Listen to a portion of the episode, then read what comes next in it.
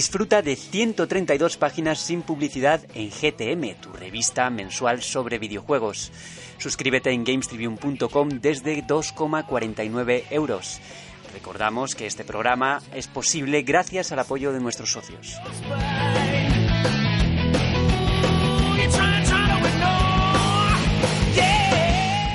Hola a todos, GTM Restart, programa número 11 y aquí estamos de nuevo al pie del cañón, esta vez sí, con toda la plantilla al completo.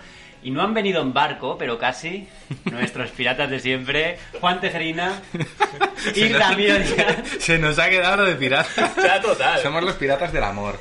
Eh, Pira- somos pira- piratones. Esta broma ya, ya, ya va. Ya, Ya, pues no lo ya pongas llevamos en el como guion. unos cuantos... Claro. Bueno, pero yo no hablaba de, de pirata en ese sentido. Yo, con- Yo sí. imagino con Yo sí. el con el parche y con el garfio y todo esto. Yo es que- yo es que me pasa como- Bueno, aunque viendo aquí cómo están de arrimados Ramiro y, Y- y Jamio. pues es que no cuando sé. escucho pirata me pasa que en mi cabeza veo al típico negro Al con la somalí. K-47, Al ¿sabes? somalí. Saltando I- I am Lo dijiste now. la semana pasada. Sí, También. me Sí, pasa sí, Lo igual. dijiste la semana pasada, nos estamos, re- Sí. lo estamos repitiendo Seguirás- y siempre te me adelantas porque yo te quiero presentar, pero empiezas a hablar antes.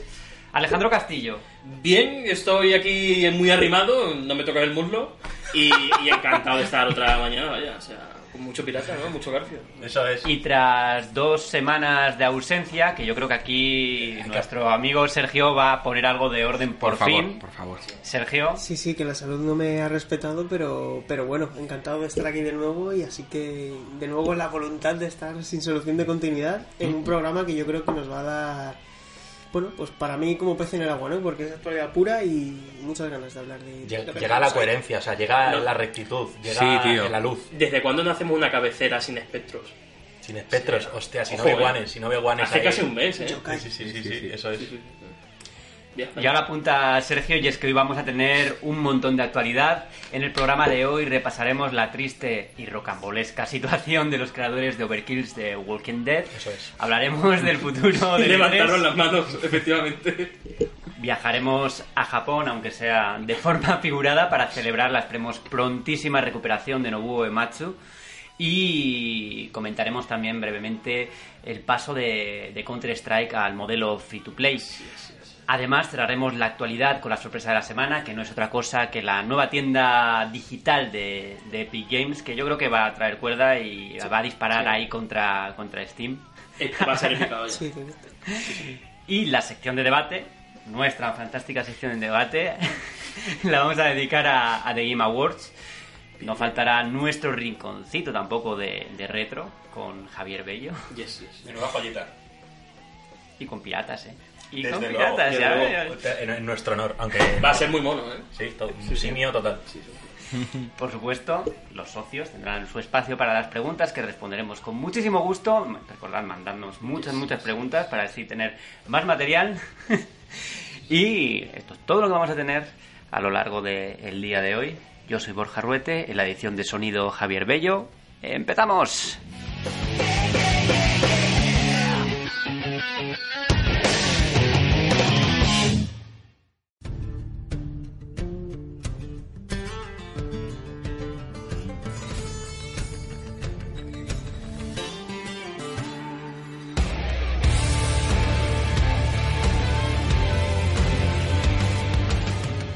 The Walking Dead, esa franquicia que, bueno, que se está haciendo un poco famosa por destrozar estudios al final, porque tenemos aquí el caso de Telltale Games y ahora Starbreeze Studios, pues ha tenido un tropiezo a consecuencia de su último juego, que es Overkills The Walking Dead, porque, bueno, para empezar ha vendido muy por debajo de lo esperado, eh, ha salido en PC ya y en consolas llegará el mes de febrero Correcto.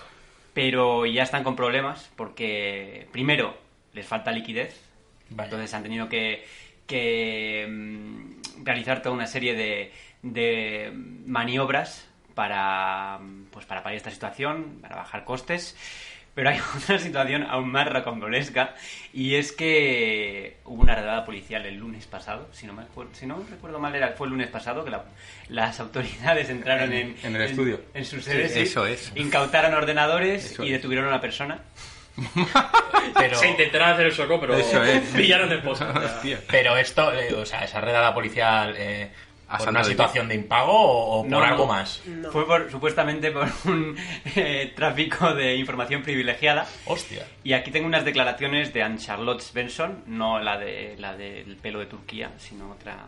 Ah, Ah, sí. oh, eh, qué sí, buena, sí. qué buena. Bien, hila- bien hilado, ¿eh? Bien hilado. Sí. Ha venido, ha venido Nunca al mejor pelo. dicho. Ha venido al pelo. Bien hilado, eso es. Ha venido al pelo la- el chiste. eh.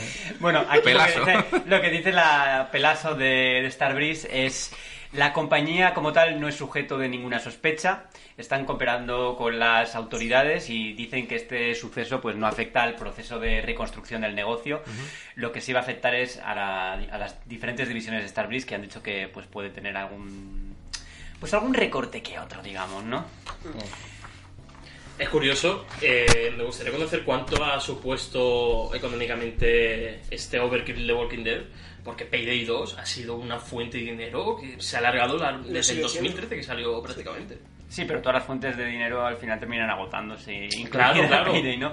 No, no, pero resulta curioso que cuánto habrá costado esto, porque el, el estado del juego es lamentable. Sí, sobre todo también porque desconocemos si lo que se genera actualmente, lo que facturan actualmente a través de Payday 2 va más allá para pagar los salarios de los trabajadores y si va más allá como para mantener a flote un proyecto como este que está destinado a, a dar muchas malas noticias al estudio. Y es que todavía no han salido las versiones de consola. Ahí eso ha tenido que afectar porque se retrasó. Sí. Sí. Iba a es por salir ser para- iban a salir este año. No es por ser agorero, pero lo que mal empieza mal acaba. Y esto no tiene pinta de que pueda remontar porque para poder eh, remontar tendría que haber un cambio Radical. estructural totalmente en lo que es el videojuego en sí. La empresa lo que ha dicho es que van a continuar dando soporte al juego, añadiendo nuevos modos, nuevas cosas. Sí.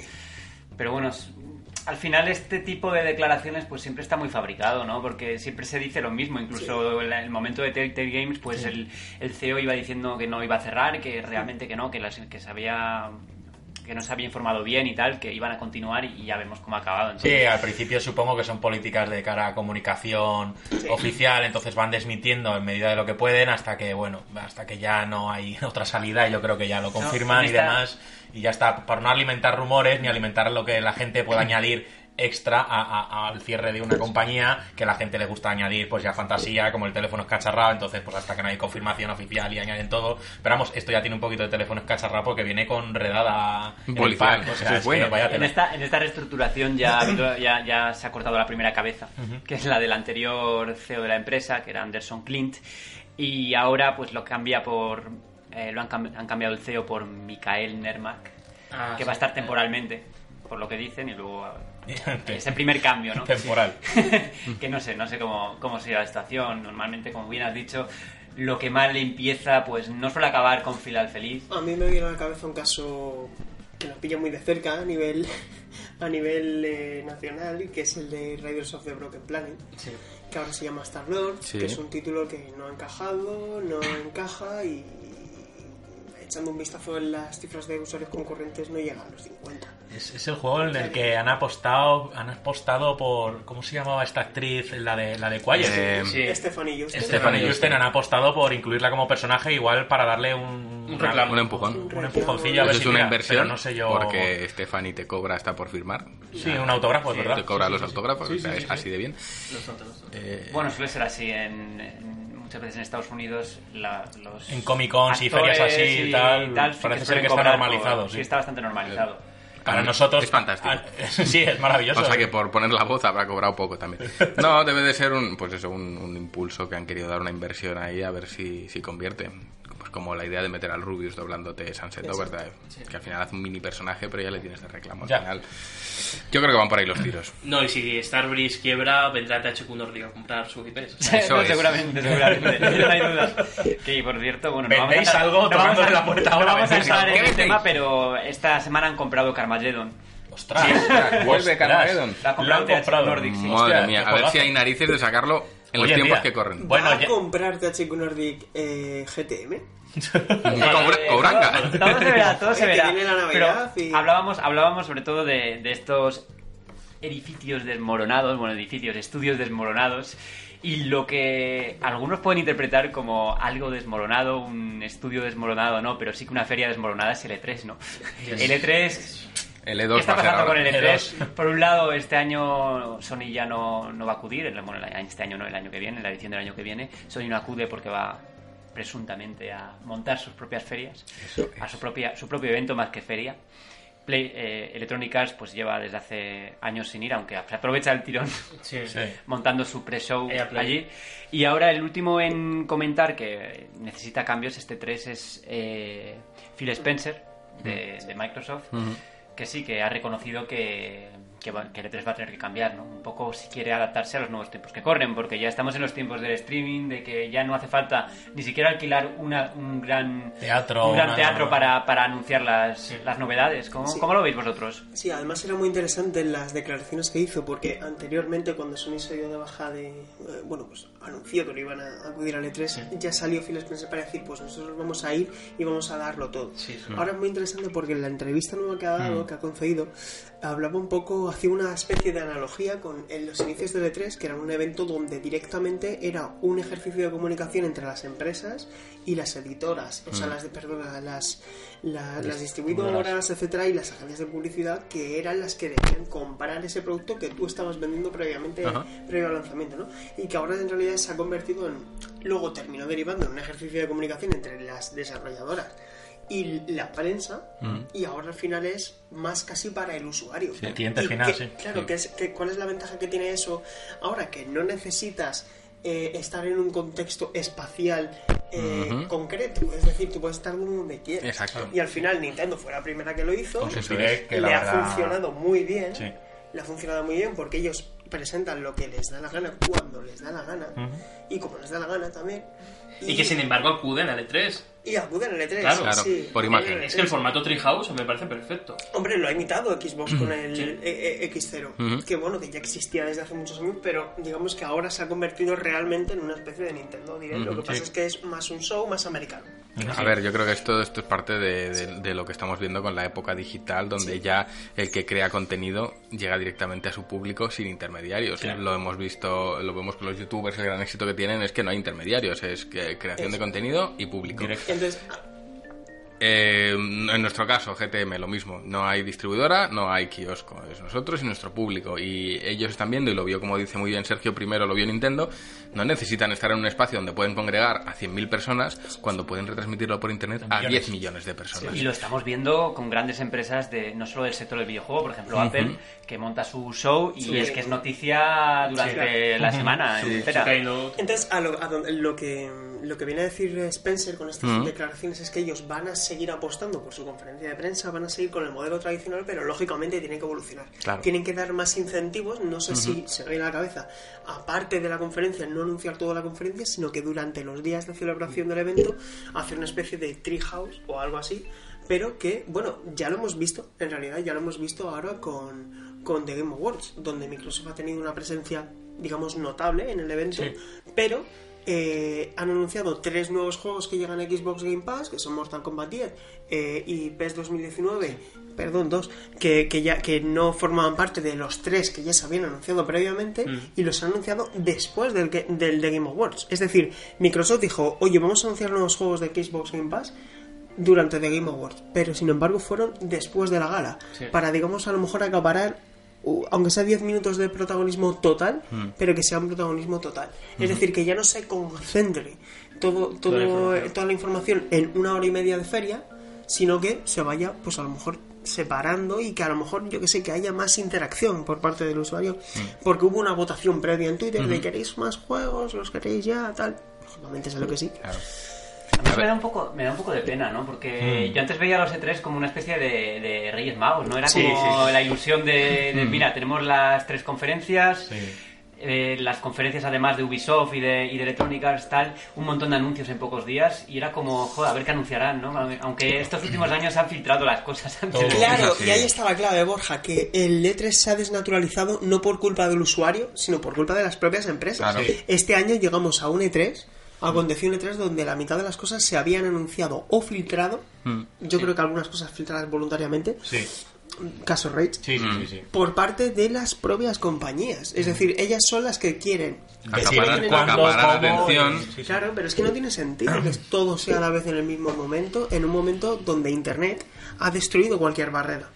La inmediatez, es que ese es el problema. No, no, es, es lo que hay. A la gente le gusta también porque, salvando intermediarios, se convierte en una comunicación bidireccional. Ya no estás tú solo hablando hacia alguien, sino que si alguien te puede responder y tú puedes responder por ahí lo de las votaciones. Sí. Y al final pedir interacción a tu público y pedir interacción a, a quienes están pendientes de lo que tienes que decir también les fideliza de cierta manera y les hace sentir parte de, de lo que tú estás anunciando. Entonces, a mí sí me gusta más el formato que dice Borja, pues quizás ya soy más viejo de lo que pienso y me gusta el esperar ahí la gran batería de anuncios, Sí. pero sí que entiendo hacia dónde va el mercado y sé que eso no, no va a parar y va a seguir así. Y eso lo sabes tú empíricamente, Juan, con la revista. Claro, Votaciones, portadas y A ver, mucho la- más. esta revista ya sabéis todos que son somos los socios, entonces es vital estar en contacto con ellos, es vital a la hora de mejorar el producto, de saber qué funciona y de qué no, y de, y de hacerles sentir parte porque realmente son parte de esto. Entonces yo creo que eso se está aplicando a grandes empresas, eh, se descubrió muy bien con el tema youtubers y es algo que al final quitar intermediarios del, de- de- del medio eh, hace que, que la relación entre productor y cliente sea más sana y, y los productos salgan mejor. Entonces yo creo que por ahí van los tiros de la industria y eso no va a cambiar. Y si el estrés, si el E3 está El estrés. si el estrés, si el E3 se está desmoronando, ¿qué me decís del Tokyo Game Show? Tokyo Game Show, una Ah, feria bueno. que antes tenía una importancia internacional. es que los anecdótico. medios- los medios españoles íbamos también allí, a Sí, Japón, sí. a cubrirlo.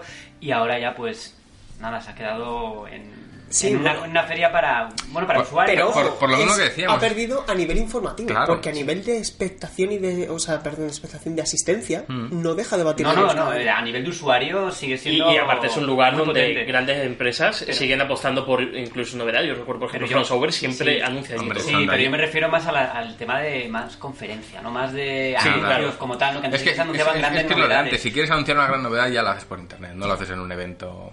Eh, Al evento vas a, pues, a, darte imagen, construir imagen de marca, a, a mostrar tu potencial, pero no vas a- ya no, no tiene una capacidad comunicativa como la que tiene tu ordenador conectado a, a YouTube ahora mismo. No- Es que al final, eh, en lo que se están convirtiendo todas, ah, no se salva ni una, todas estas ferias, inclu- hablo incluso de la Gamescom, ¿eh?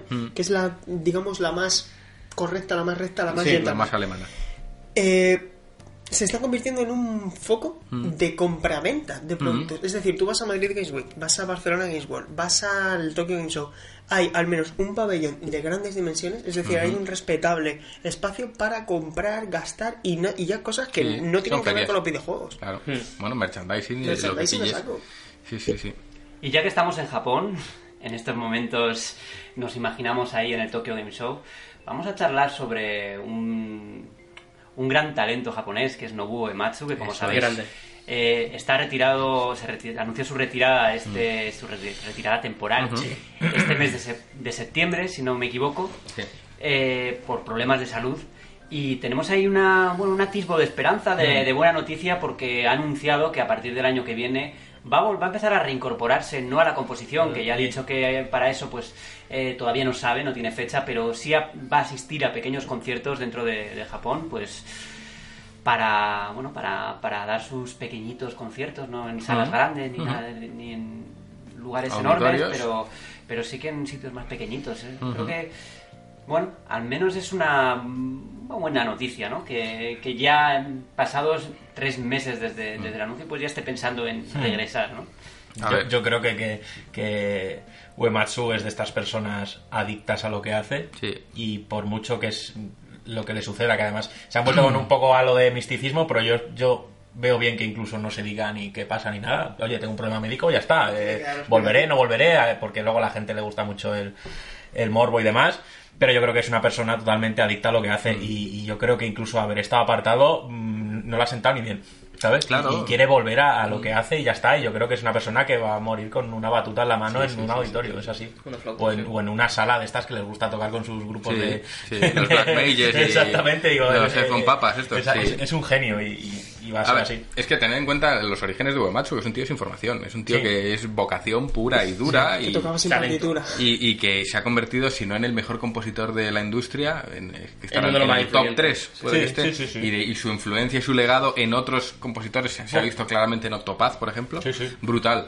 Eh, entonces, eh, él se mueve por pasión, se mueve por vocación y está claro que alejarle de aquello que le da vida, aunque tenga un problema médico, al final, a la larga, Es peor. eh, es peor. y, y lo sabemos muchos de los que estamos aquí y lo hacemos por vocación, que cuando estamos alejados de aquello que nos hace felices, eh, laboralmente hablando, no te encuentras bien o, o- no encuentras esa salida que, que al final supone tu labor. Entonces, eh, saber que vuelve mm, a mí me alegra. Espero que sea porque ha mejorado en salud y no solo porque lo necesita Ya, a nivel ya, anímico. A ver si va a ser, a ver si va a ser peor ahora que se ponga. y el vamos, pobre. para mí es un artistazo dentro de- del sector a- a- al nivel que te puedo poner a Miyamoto en lo suyo. O sea, para mí Uematsu es... Sí, sí, es como podríamos hablar de. Es que no sé, el maestro de la música de todo el tema JRPG. ¿eh? Sí, sí, sí. Eh, es él, es como el John, el John Williams del JRPG. Es que si Final. Fantasy es Sakaguchi, eh, la mitad es Eh, Uematsu. sí, sí, sí. y duda. precisamente por eso, yo creo que por ese estatus que tiene ya reconocido Mm, internacionalmente y por su estado de salud y por su edad, yo creo que lo que sí que sucede es que ahora vuelva de una forma mucho más moderada, más que, venda, sí, claro. que venda al mejor postor su presencia y su producción de bandas sonoras de videojuegos en menos juegos Mm. cada generación o cada tres años o lo que sea, pero que para poder preservar su, su calidad. pues También, que- también os digo que esto le viene de, de su entorno, de que le han dicho vuelves, pero vuelve calmadito. Porque eso, eh, yo lo he vivido, creo que muchos aquí también, es, eh, vale, sí, vuelve a lo tuyo, pero tómatelo Relax. con calma. Sí. Entonces, Hombre, bueno, él, él dijo que no quería componer estando enfermo porque pensaba que, que de alguna forma no iba a poder dar el 100%. Que no iba a fluir igual o que a lo mejor iba a transmitir esa sensación, iba Sí. a hacer un trabajo a ver, es, distinto a lo que es un tío que, vuelca sus sentimientos Sí. en, en- en lo que hace y Sí, se sí, nota. Y él, si él lo sabe y es consciente de ello, sabrá que si está enfermo lo que va a producir no es de la calidad que él quiere ofrecer o incluso no va a transmitir lo que él quiere Claro. transmitir. Entonces, un profesional y un genio. Bueno, nuestra amiga Marta se, se alegrará mucho de esta noticia y de que vuelve a, a- a estar eh, En activo. eh, en activo y, y bueno, y, y nos alegramos creo que todos, así Sí. que nada, ¿Sabes, que, ha Uematsu. escrito- ¿sabes que- que está escribiendo un libro?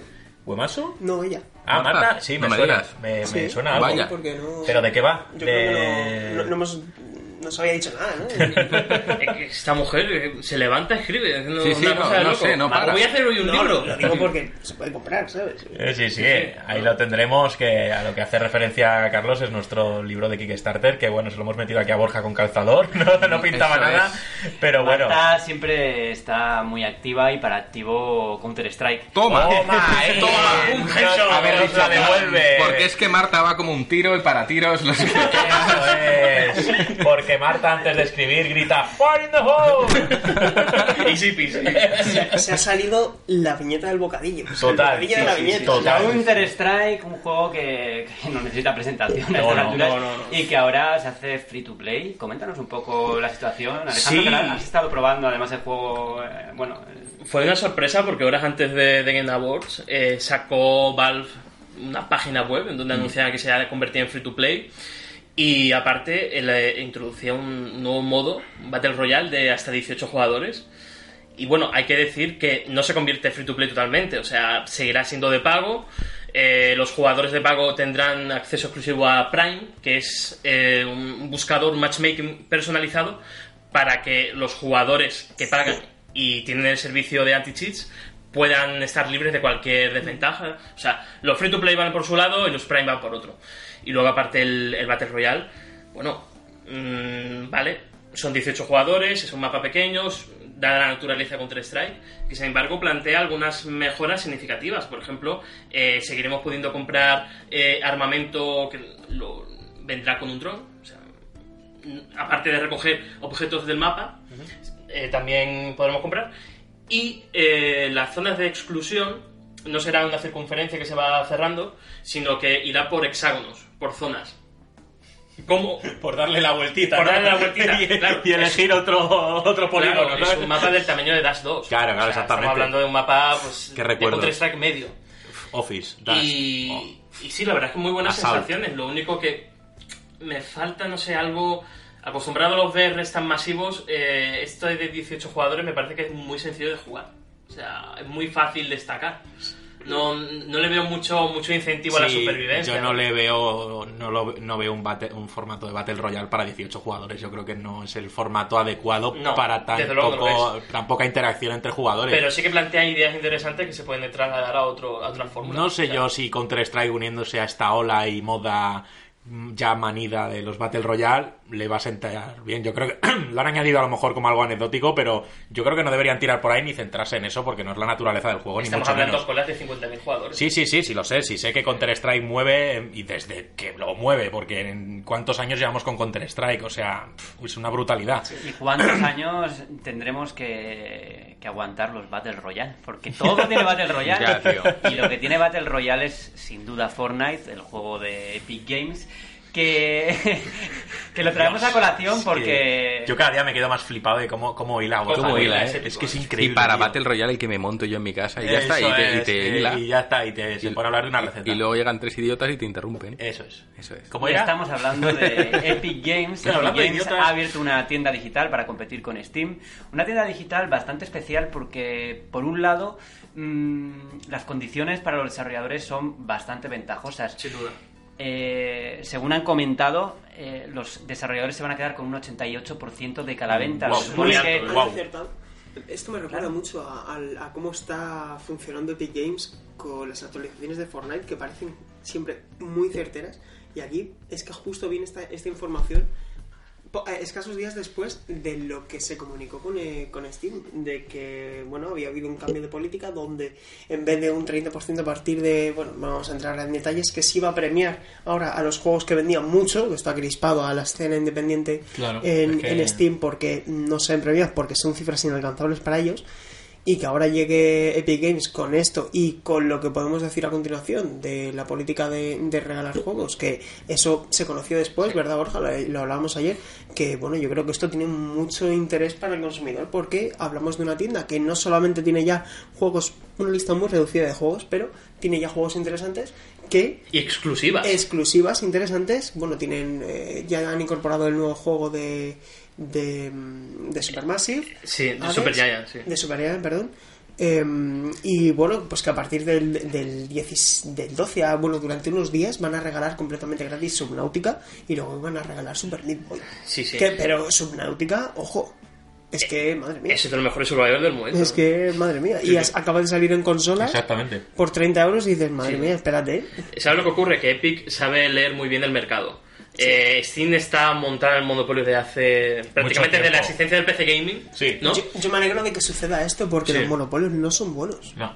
Y este, bueno, esta tienda, ¿vosotros creéis que se va a centrar específicamente en juegos independientes o que también va a albergar bastante títulos grandes? No Porque lo por sé, lo que ¿eh? la lista inicial es muy independiente y aquí yo veo más también un eh, en la ecuación también está GOG, ¿no? GOG que también Sí. es otra plataforma que, es- Pero que GOG está más centrada en independiente. Yo creo que es precisamente la que más puede salir perdiendo de todo esto. GOG. Y de hecho, en leyendo en foros y tal, la gente que, que es más asidua a este tipo de servicios y este tipo de plataformas apuntaban más al centro de la diana GOG que podía ser Steam. la principal perjudicada porque Steam es muy difícil dañar a Steam. Yo creo que sí que se va a ver dañada en el sentido de que puedan perder algún porcentaje de venta interesante en algunos títulos, pero respondiendo a lo que preguntabas, Borja, eh, yo creo que aquí va a haber mucho de lo que hablamos hace unas semanas de los triple I, ¿no? Juegos indie, pero de mucho calado, de juegos independientes que dices, ah, pero esto es un juego independiente. Eso es algo que de alguna manera ya hemos visto en The Game Awards, eh, que no, no pasó desapercibido que muchos de los juegos aparecían con el loguito de, de Epic De Games Store sí, en sí. lugar de Steam. Porque eso es importante, en lugar de Steam, Sí. no aparecía Steam. No, por ninguna Sí. parte. Bueno, hablamos que Journey pierde la exclusividad de PlayStation y pasa también a, a la tienda de PC, Epic. exactamente. Aunque han pasado años ya, ¿eh? Han Sí, pero- años Oye, siempre estas desde- cositas. desde ese momento. Pero se puede leer entre líneas la buena relación entre Epic y Sony. O sea, siempre han estado prácticamente ligadas y, y sin embargo ahora pues se, se ven los frutos, vaya. Sí, porque yo creo que aquí no sería correcto decir que Sony pierde la exclusividad, sino que es Sony la que cede esa La que cede, exclusividad. eso es. Yo no hablaría de perderlo porque además no es, vale, llega a PC, no, es que llega a esta plataforma. Que, eh, vale, es, es correcto que esta plataforma la juegas en PC, pero llega a este servicio. De hecho, en la descripción eh, aparece el logotipo original en PlayStation. Eso O sea, es, eso es. Ahí, sí. es- ahí está el matiz. Y además un juego que ya está muy muy rentabilizado en PlayStation, ¿no? Ya Ha, llo- ha llovido, ha ha pasado mucho tiempo. Además, creo que que eh, el problema de los usuarios es que les, les cuesta moverse hacia otras plataformas, ¿no? Y sin embargo, lo bueno de Epic es que ¿quién, quién no ha probado Fortnite? ¿Quién no tiene el lanzador de Epic en su ordenador? Yo. Bueno, pero es que tú eres Apple, o sea, Ya tú... está. Ni, ni he probado el Fortnite ni tengo el lanzador de Epic. De hecho, Ahí esto puede servir Tú para, Ah, yo me voy ya, ¿no? Al doctor y sí, ya. A ese. para comentar a, bre- a modo de titular. Borja, si me permites, que Phil Spencer ha dicho que quiere que Xbox Game Pass llegue a todos los dispositivos. Es decir, em, em, Phil Spencer quiere que Xbox Game Pass llegue a, a tu teléfono móvil. Entonces yo creo que aquí se está estableciendo, yo creo, un precedente que se está empezando a vislumbrar lo que quiere ser en el futuro la industria del videojuego en general, ¿eh? Sí, sí, sí, sin duda. Pues con Epic nos vamos al tema de debate, que va a ser muy interesante porque ha habido muchos anuncios durante The Game Awards y además de los premios que, como siempre, pues traen su polémica bajo el brazo, ¿no? Bastante, yo creo. Por lo Aunque menos por mi final, parte. Yo, un poco inesperado, pero eso todo lo yo hay vamos a hablar. ciertas, pero hay ciertas cosas que no entiendo. Eso todo lo vamos a lo vamos a desarrollar en el tema de debate, unos segunditos de música y empezamos.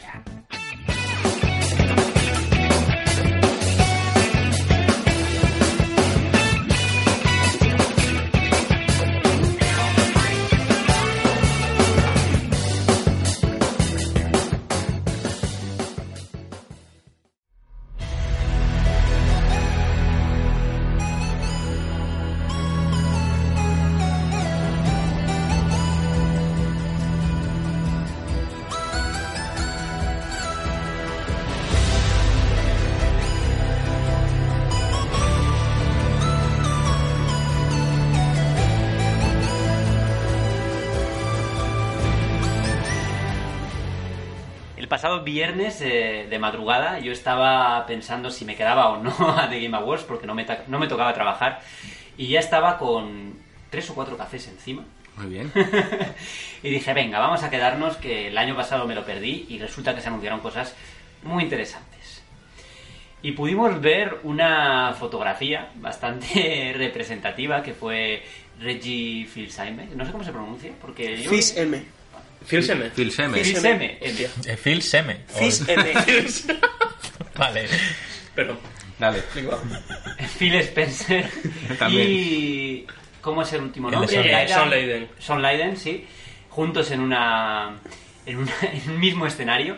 Yo he de decir que me pareció un discurso un tanto artificial. No es por poner la notita de, de vinagre, pero no les vi muy cómodos ahí. No sé si fue mi, mi sensación, pero un perdieron, poco así. perdieron la oportunidad para anunciar el crossplay. Eran las tres personas adecuadas en el momento y el lugar adecuado para decir. Estaban hablando de eliminar barreras, no sé qué, y dijo: ¿Por qué no anunciáis el crossplay global? Es que se hubieran marcado un tanto. Pero, bueno, Es, es una gala, es una gala muy norteamericana, ¿verdad? Sí, una sí. gala de, de mucha palabra, de... Mucho artificio. De, de Artificio, esa, esa voz que suena de fondo... todo. And the next award it's Sí, coming sí, for... sí, sí, sí. Es como... Sí, sí.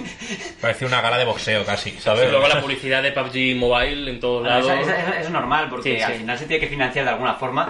Pero bueno, la gala en sí ya... Vamos a, vamos a hacer una valoración general, no sin, sin- antes de entrar en, en lo que nos interesa, en los anuncios y todo. Y vamos a empezar por Alejandro. ¿Qué te pareció la gala? Mm, Mm, me pareció amena, pero conforme a la expectación que se había generado, creo que no, no, no alcanzó las expectativas. O sea, sobre todo de la mitad hacia el final, creo que dio un bajonazo tremendo. Y la única forma que se sostenía era cuando aparecía eh, la orquesta con, interpretando algún tema de, de los videojuegos actuales. Oh, fantástica la orquesta, ¿eh? Fantástico. Fantástica. Y La música de Anthem.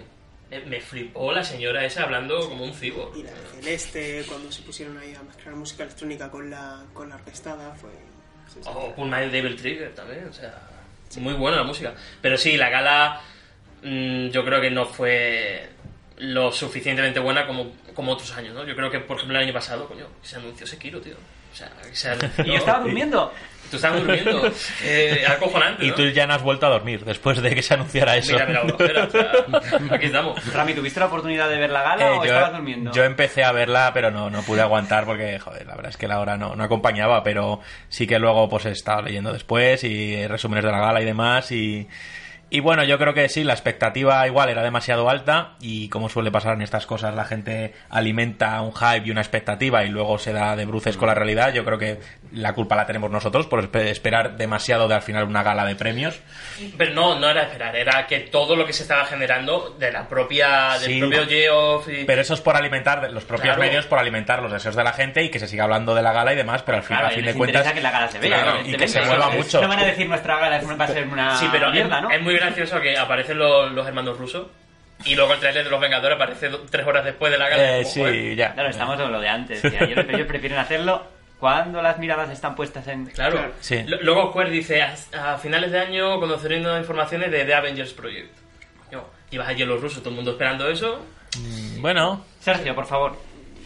Tu valoración caso, general. Mi Una poca valoración general, como persona que lo tuvo que cubrir a nivel de actualidad para, para un medio y es tal. verdad, ya estaba, sí, sí. Sí, sí, que al final es lo que comentaba antes, que dije, bueno, son las 4, calculo una horita y media más para terminar todo, 5, al final me dieron las 8 y ya lo empalmé y no me acosté.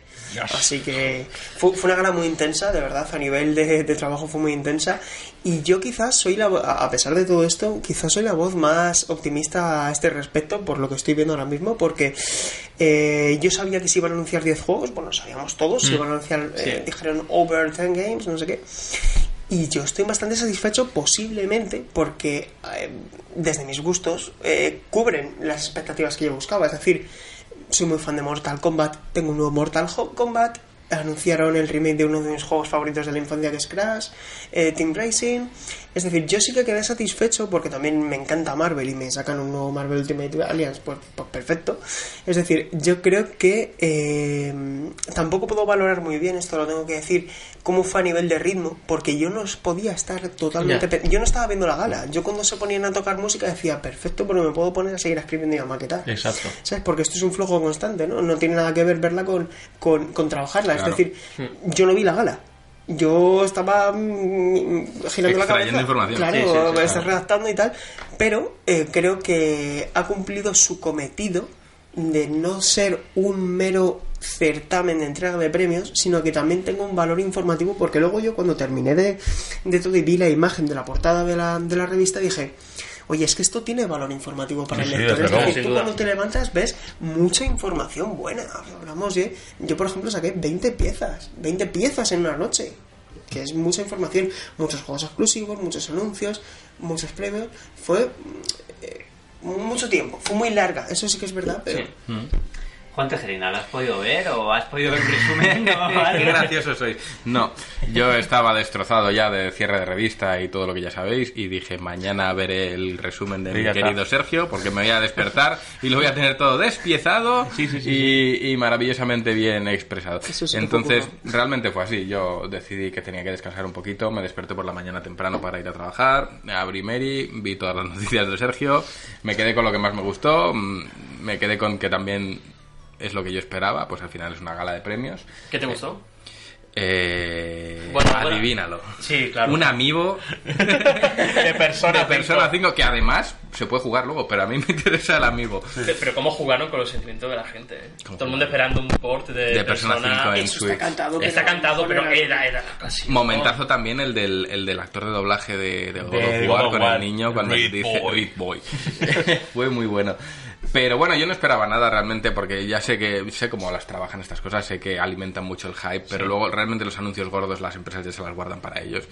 Pero es que otros años no ha sido así tampoco. Ya, pero es que ya ya- Claro. hay que ser un poco, vas viendo la tendencia y sabes que bueno, pues les van a dar información, cosillas exclusivas para que, pues al final es como cuando tratas con las empresas para pedirles una, una portada. Haces ahí, "Mira, yo te doy esta información, la desvelas tú en exclusiva, y, pero no te dicen realmente lo importante. Lo importante sería, como dice por ahí un rumor que yo no me lo creo, que es cuando se desvele y ya puedas jugar a, a Joker en, en Smash, se desvele, que es que además viene Persona 5 a Switch. Esa sería la noticia, pero se la darán ellos si la dan. Yo no lo creo. que Para mí eso sería eh, muy malo, o sea, quiero Mm. decir, muy malo, muy mal momento, porque lo único que sabemos de ese DLC Mm. es que va a llegar a finales de 2019. Sí, sí, sí.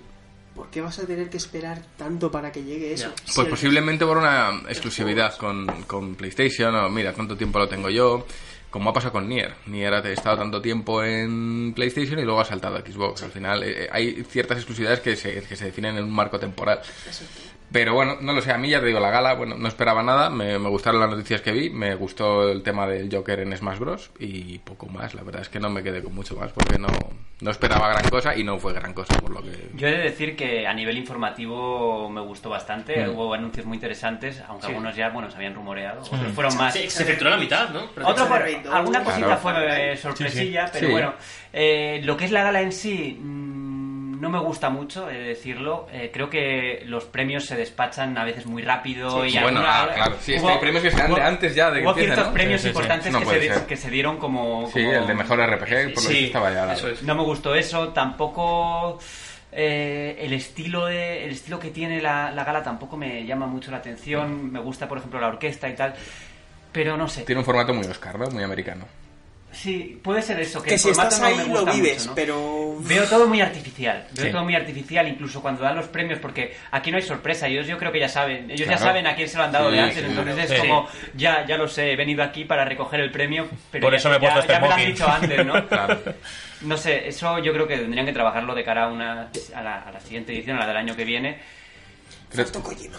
Faltó Ah, Kojima. Kojima. Bueno, y- No nos engañemos, si Sí, ponen sí. la fecha de Death Stranding, la gala, la gala enteros por Sin todos duda, lados. Es que hasta el final, coño, de- desde hace tres años siempre acude. Oye, Kojima Hombre, dijo ver, que no venía y esta se, vez y se dice que, el, y que el juego lo está terminando ya, entonces entiendo que estarán... Si están en la recta final, como dicen, que lo ha hecho Norman Reedus, eh, ahora, ahora, es cuando no, ahora es cuando toca el crunch, entonces ahí es cuando yo creo que no tienen tiempo de, de nada. Yo, yo creo que el protagonista de la noche fue The Other Worlds.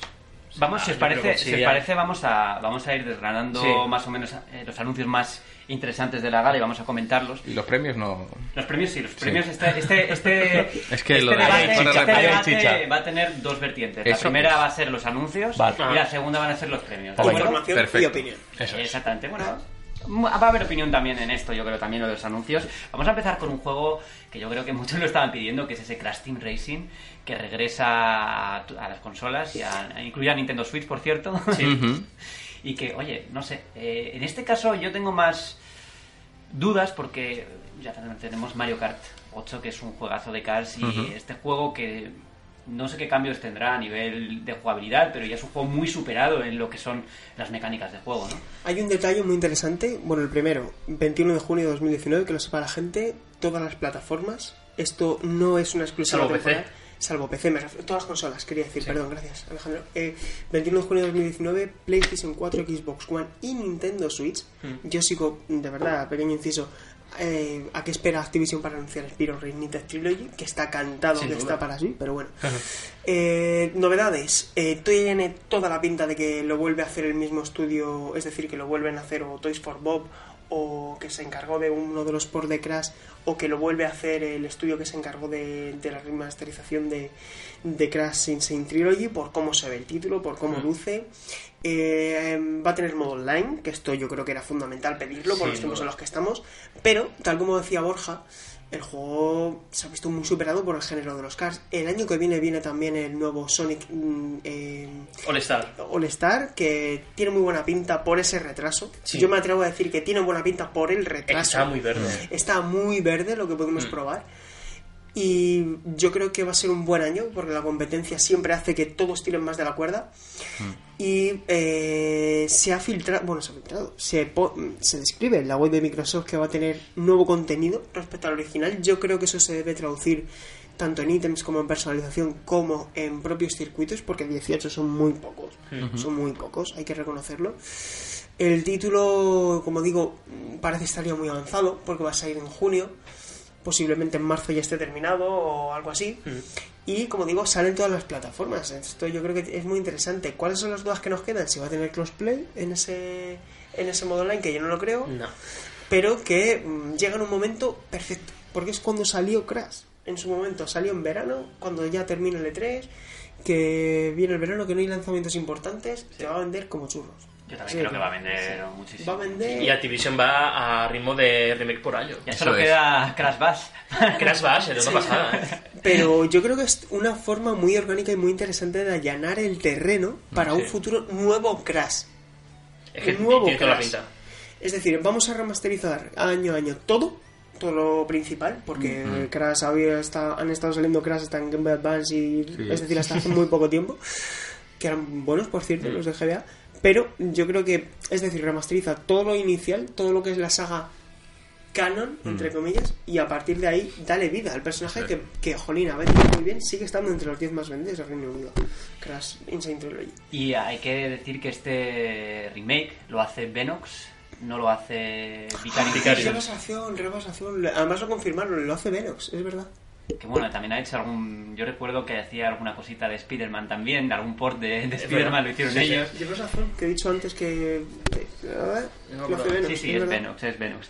Más anuncios, más anuncios interesantes. Esto ya se había rumoreado mucho, incluso el propio, creo que fue Cassie Hudson, no estoy seguro, de BioWare, Sí, sí, lo dijo. fue el que anticipó Sí. que algo iba a haber de Dragon Age.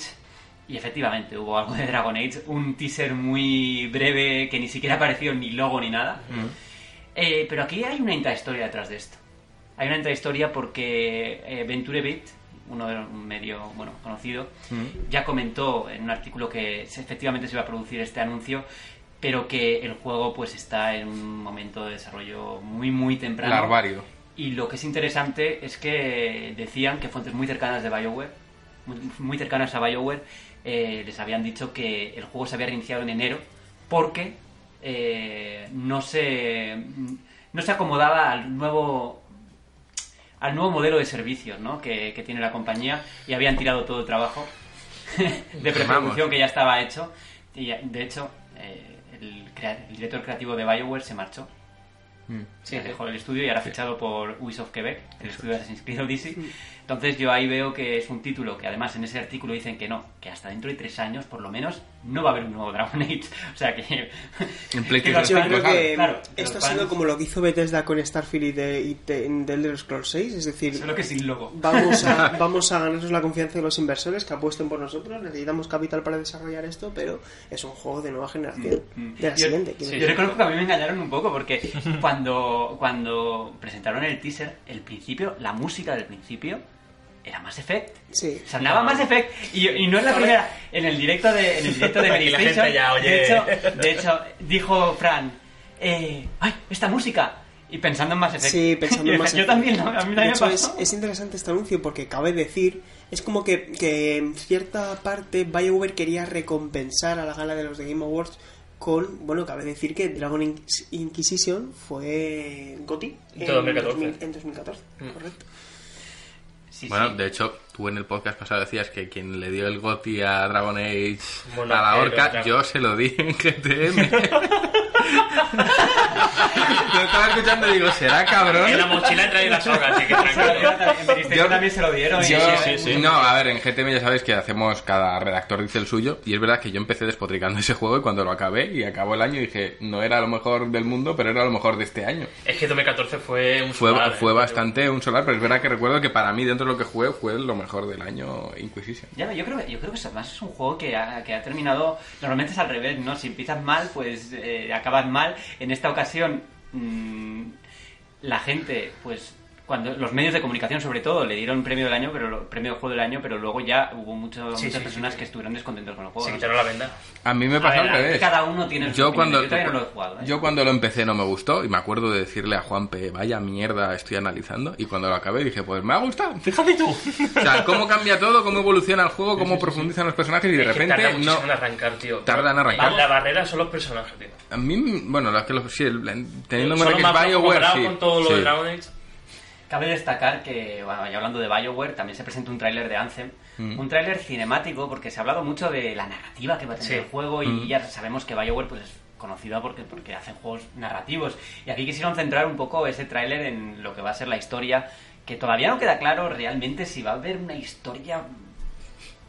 Hombre, ¿Cómo va a funcionar el tema de la historia en, en, en Anthem? todo apunta que sí, ¿no? Sí, ¿no? De, Eh, de hecho, las últimas declaraciones de la compañía era que iba a apostar por una campaña tradicional. Sí, dicen Ah, sí. que quieren ceder es bueno. cierto espacio al, al juego para que, bueno, pues eso, haya diferentes facciones, que haya Mm. toma de decisiones en Sí. la historia, que sea algo pues más...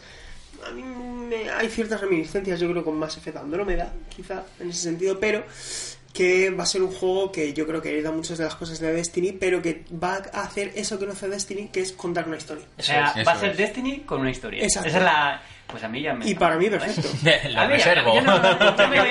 es que a mí el discurso de la, de la narrativa emergente como justificación para Sí. no poner una historia no me vale. O sea, a mí me parece muy bien que tú en Sea of Thieves quieras que la historia la cuenten los, Sí. lo- en tus aventuras. Cuatro y de historia. Pero oye, cuéntame algo. Eso, cuéntame eso. algo. Dale una base. dale O sea una que base. a ti te pasa como a mí con Dark Souls.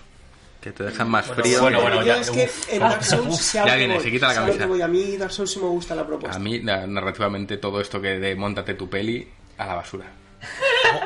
Pero así. Eh, a y, Dark Souls, con esa dirección de arte que tiene, que es, no sé, harapos. Ah, oh, oh, Aquí, o sea, la semana pasada... o- No sé, si te estuve escuchando, Eh, digo, tengo por que eso lo pinchar, tengo que venir a sacarme la pinchar. navaja y de matarme en directo, Sí, en directo sí. no, bueno, cuando estábamos grabando el podcast y hoy le estás diciendo que me Dark Souls y basura en la misma Y, a- y dirección sí. de arte. Mira, Juan, yo creo que quizá por la gran identidad y por lo bien que sabe, eh, por lo bien que se conoce a sí mismo Mm. Dark Souls, Ujú. se puede permitir el lujo de, no De ser contar una una mierda. historia. No, no, no, no. Es broma, por favor. poniendo la mandíbula Que, que quiero ver a ver si, si Janito se da puñetazos por la puerta. Donde sí que se dan puñetazos es en Mortal Kombat, eh. Oh, en Mortal Kombat. Eso es, no, pero espérate, que todavía quedo aquí como un hater. No, a mí eh, Dark Souls no me gusta, como a ti, que lo dijiste. Y la dirección de arte me gusta bien que hayan cogido ahí inspiración en Berserk, porque Berserk me encanta. Pero es verdad que en temas de narrativa emergente, a mí, como narra Dark Souls o narrativa emergente o Sea of Thieves, Pero Yo voy a por la morfina para Jamio. Porque Dark Souls no es tanto narrativa emergente, sino como una especie de... ausencia, ¿no? De narrativa. es mata. como leer un libro. Es, como Hoy leer un- mata. es como leer un libro. Muchos Tú vas encajando las piezas con tu mente y vas compartiendo la experiencia con los... Con, los- con, con- con los Leer un libro del revés, colgado del escroto y en, y en hebreo. Abandono GTM.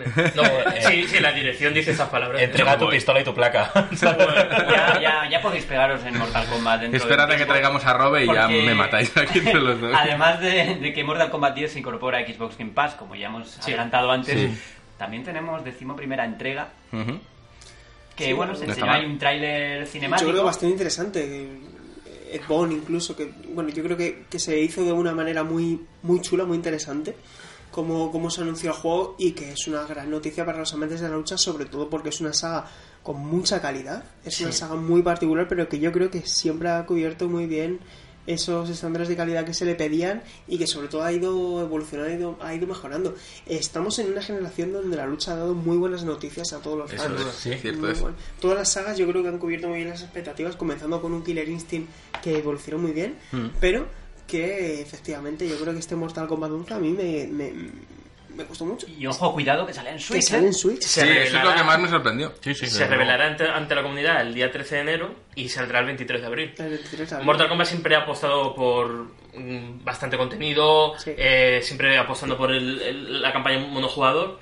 Bueno, a ver el trailer la verdad es que no me gustó porque eh, eh, sí, sí en la cinemática, pero no en el acompañamiento. Yo creo que el, la- el rap para acompañar trailers está ya pasado de... A mí me gustó el tráiler, ¿eh? En general. A mí el trailer me gustó, pero no la música. Es muy violento, ¿no? Eh, Bueno, Es como- Mortal como- o sea, saco ¿eh? el corazón por la boca y me lo como. Ah, sí, además me gustó el detalle de que mata a Scorpion, pero Scorpion siempre gana en todos los trailers de Mortal Kombat y me parece el clásico ahí. O sea, Eso es.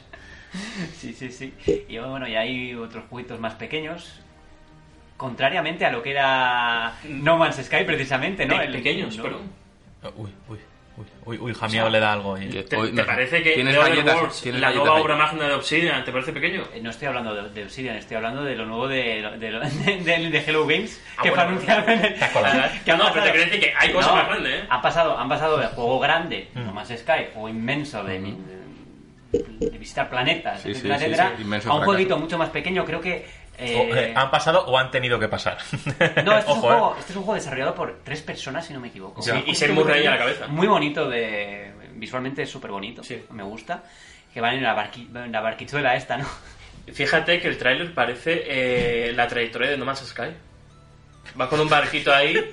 No, no, vas con un barquito, luego, luego, llega, luego llega el pájaro, que es la audiencia, y siempre, ¡buah, esto es lo voy a tal! Y luego el hombre cae en el abismo absoluto. Sí. O sea, creo, creo que, Es que ha a la depresión poético, haciendo ¿no? un juego, sí. Han hecho un rhyme en un tráiler y han Sí. dicho, mira.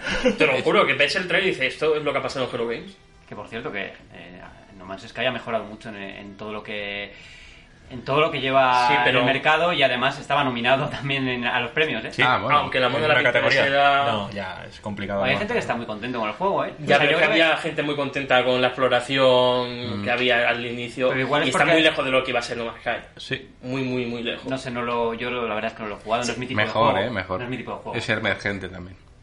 No, pero, Montas tu película, llegas ahí un dinosaurio con pies en la cabeza y dices ¡buah! no, pero está, está muy bien que haya He descubierto una especie emergente. nueva. Está muy bien que le hayan dado soporte porque sí, es totalmente diferente al No Man's Sky de lanzamiento, pero sigue errando en los mismos problemas. O sea, Bueno, es un eh, problema de, de diseño.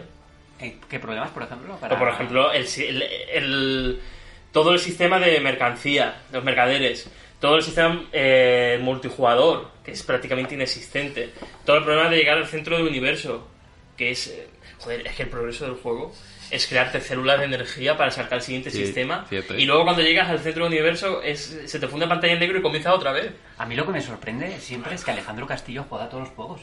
Hombre, por, por algo es nuestro responsable Es un jugón. Es un jugón. Hombre, tengo que cubrirlo, tío. Te tengo que preguntar, ¿dónde saca el tiempo, eh? Pues eso es lo que quiero saber yo. No duerme. ¿eh? No No duerme. duermes, tú no duermes. Duermo poco. Duermo poco, pero sí, sí, ahí estamos jugando todo. Joder, joder. Qué nivel, qué nivel. Sí, sí. Y ya que adelantar, bueno, el juego de nuevo de Hello Games Venga, se llama The Last Campfire, que no lo hemos dicho. Ah, de las- sí, sí. La última hoguera. La última hoguera de Dark Souls. No sé. No entremos por ahí. Hasta Hello Games copia de Dark Souls. Eso es. Ah, eso es, sí. Y bueno, ya eh, vamos un poco a un, al hueco que ha dejado Fallout ahí para Sí, juegos sí, huecazos, sí. post-apocalípticos y... Hay que llamarlos ya eh, los No, mundos no. past eh, falloutísticos, ¿sabes? de, de- 5. de Obsidian Games, anunciado durante, durante The Game Awards. Alejandro, sé que estás deseando hablar de él. Sí, sí, por, es como una especie de, de reivindicación, ¿no? Si no me da la licencia, me hago yo mi propio universo. Además, Y perfecto, crea- porque- diseñado por los creadores de Fallout. Sí, Sí, de New de, Vegas. de hecho ha salido Chris Avalon eh, rajando de esas dos pantallas porque, bueno, se- está cogido muy con pinza, ¿no? Pero sí, yo la verdad es que las primeras imágenes que vi del juego me, me recuerdan mucho a Borderlands. Yo Eh, creo que es que esto es lo que tendrían que haber hecho con Assassin's Creed Odyssey. Lo llamas de otra manera, ¿sabes lo que digo? Sí. Y haces lo que te da la gana. Y, y- y- y sabes que al final es lo que ha lastrado un poco porque se le ha pegado un poco en ventas Odyssey. Pero Y se al ha probado en aquí- España, eh, cuidado, eh. Que fuera de España ha vendido bastante bien, por lo menos. sale- y sale el defensor de Assassin's Creed. No. Borja. No, no, no, a mí también, pero no está siendo tan así, ¿eh? No, pues No. La, la primera nota de prensa que recibimos a nivel internacional ya sabía que en España no había... Pues en el NP de Group, el Mac Piscatela tampoco Pues, auguraba Mira muy que, me, futuro. mira que me da pena porque es un juego muy superior a Origins y yo Sí, creo claro, que creo ha eso. pesado- aquí le ha pesado haber salido un año después de Origins. Eso es. Exacto. Por eso digo que tú lo llamas de otra manera y ya le das otro toque distinto y te puedes permitir... El. IP. Claro. Va, yo no lo hubiese cambiado de nombre, ¿eh? Mm, para nada. ¿Tú crees? Vamos. No, pero a ver si Origins Grecia resucitó la saga a nivel de ventas. Ya, el, pero, problema aquí, el problema aquí es haber sacado el juego una vez- un año después. Sí. Sí. Que Y si Y lo lo que sacas dos años después, vuelven otra vez a, a- claro. a tropezar en la misma Claro. piedra. La cosa es que aquí hay muchísima reminiscencia con, con Fallout New Vegas, Sí. pero parece que están haciéndolo todo, todo bien, al menos todo lo que a mí me, Sí. me llamaba la atención Y y, que además- no encuentro en, en Fallout 76 y que por supuesto ya perdió un poco Fallout 4, para mí. Sí, aparte parece que me va a devolver a el, el roleo tan característico de Fallout, pero es con otra marca. Por ejemplo, ya han dicho que se puede mandar a todos los NPCs, incluido los de las misiones principales. eh, que el sistema de conversación va a ser prácticamente uno a uno con lo de los Fallout clásicos. O sea, estamos hablando de, de un rol que ya hacía falta Un verlo. rol de los que nos gustan, ¿no? Sí, de los que nos gustan. Sí, sí, sí. De los de la anterior generación, así que claro. Saldrá durante el año fiscal, el último año fiscal de 2019, que llega hasta marzo de 2020, así que 2020. yo creo que saldrá a principios de, de ese año. Y cabe destacar que este título sale también en PlayStation 4 porque es un acuerdo previo a Con la adquisición de Microsoft. Porque vi, vi gente indignada, gente bueno un poco fanática de Microsoft, eh, indignada porque no les habían dejado sacar el juego, pero es que hay que tener en cuenta que esto, estos acuerdos se hacen antes de... Sí, sí, sí, sí, sí. y hay que respetarlos, ¿no? Sin duda. Y el juego va a salir en PlayStation 4 y con muchas ganas, ¿no? Y para mundos posapocalípticos, que como no podía ser de otra manera, Ubisoft no podía dejarlo de lado, tenemos el nuevo Far Cry, Far Cry New Dawn, un juego que, por cierto, no veáis el tráiler si no habéis pasado Far Cry 5 porque es un spoiler, como una casa, un destripe enorme. Yo cuando lo vi dije... eh, Lo podría haber guionizado yo. estos, estos elementos... sí, luego comentaré algo fuera de micro. Maestro spoilador. Qué flaco favor le hace esto a la saga Far Cry. Sí, tío, Sí, yo sí, creo que es- es- otra vez han caído pues, el en lo que estábamos hablando de A Assassin's ver, Far es un juego, un standalone que es una expansión. ¿no? Sí, Yo se lo llamaría expansión casi de, de lo que es Far Cry 5, muchos elementos, eh, persona, incluso sale cierto personaje al final del tráiler que ya yo cuando lo vi dije esto va a ser una continuación porque Hmm. tiene toda la pinta. Y efectivamente va a ser una, una, una continuación loca. de Far Cry, que siempre has estado un poco locos, ¿no? Siempre, Siempre han hecho esas expansiones como, como aquella ochentera que hicieron del, del 4, fue, ¿no? No, Creo. del 3. ¿Fue del Eh, 3? sí, sí. Far Cry 3 Blood Dragon. La del Dragon, Creo Dragon, que es el mejor Far Cry que han Yo sí, lanzado. Sí, yo sí sí, que coincido en que es un juego que sale de manera muy prematura, Sí. eh, un año después, ni un año después Nada, de Far Cry nada, Para nada. 5. cerrar el año fiscal. Exactamente. Pero el es un mismo año juego- dos Far Cry. Pero sí que es un juego que, que no, va, no es un juego de la saga principal. Oye, sea, ¿va a, salir a precio, ahí- ¿va a salir a precio completo? No, No, no, no, a 40, a 40 euros. Vale. Entonces es un standalone, Claro, pero un que lo han querido llamar nuevo juego. Pero lo que ocurre es que eh, el contexto es posapocalíptico y no parece que haya ocurrido nada de eso. Porque Ese- hace De hecho, en el se ven animales. Far Pero cuidado, es años después, ¿eh? Es años después de la, de la caída de la bomba. Sí. No sé, creo que han caído... Bueno, han La pasado... caída de la bomba, Sí, ya cuidado está. con los en, spoilers. en la, en la narración dicen, ha pasado... Uy, ya lo hemos dicho. la- la- ¿Ves? Pues- y luego que por qué te llamamos maestro Pues- de los A ver, spoilers. si spoilers. Ubisoft la ha spoileado, nosotros lo podemos Sí, pero bueno, Ah, vale, da vale. igual. La cosa Por es que esto tiene pinta de que va a ser como Far Cry Primal respecto a 4, que era el Sí. mismo mapa, pero cambiado y tal. Y que bueno, pues por rentabilizar un poco un proyecto que fue muy grande como fue Far Cry 5, ¿no? De hecho, en imágenes parece Rage 2. Sí, Sí, sí, sí, sí, sí, sí, sí, tiene pensado, ese filtro rosa, ¿no? Debe El eh, como que- el otro juego para Vándalo. Switch que se anunció. Sí, y las armas Eh, locas. A ver, yo he, de, yo he de reconocer que yo tengo unas ganas tremendas del juego porque Hombre, soy yo. un fan de la saga. Sí, sí, pero entiendo gusta. que mm, sacarlo tan pronto. mm, Es otro juego que se une al fatídico febrero. De Febrero, 2019. sí. Porque eh. incluso, es que Crackdown iba a salir al lado de Anthem y Metro Exodus el mismo día, lo retrasaron, o sea, lo adelantaron al día 15 para salir solos y ahora les han metido Far Cry. Sí. O sea, que negra.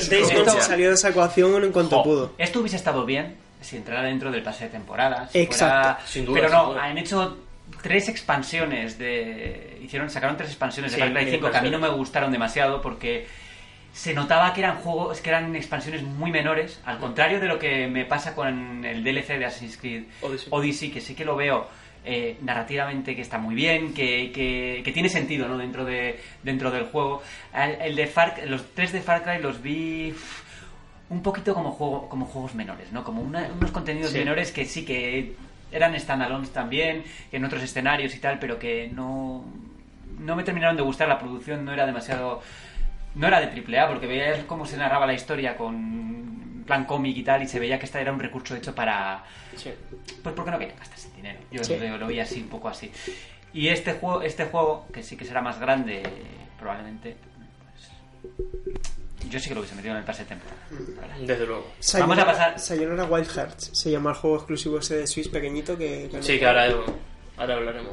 Vamos a pasar al siguiente tema porque si no son muchos juegos los que Sí, tenemos sí, que, sí, sí. que Pues cubrir. sí, uno por uno, yo pillo café. vamos a Un- tres un horas pequeño recap, ¿no? sí, sí.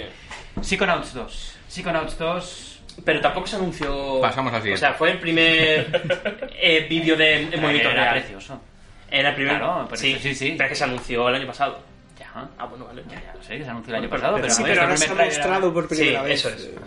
Ya me han vendido. Otro más. A mí también. Es que te buena mente, ¿eh? Un título Otro. que, que, sí, que, Pasa. bueno, que, se- que- que- que- que tuvo mucho éxito en FIG y que bueno, pues vamos a ver hasta dónde llega, ¿no? Sí, sí, sí, sí.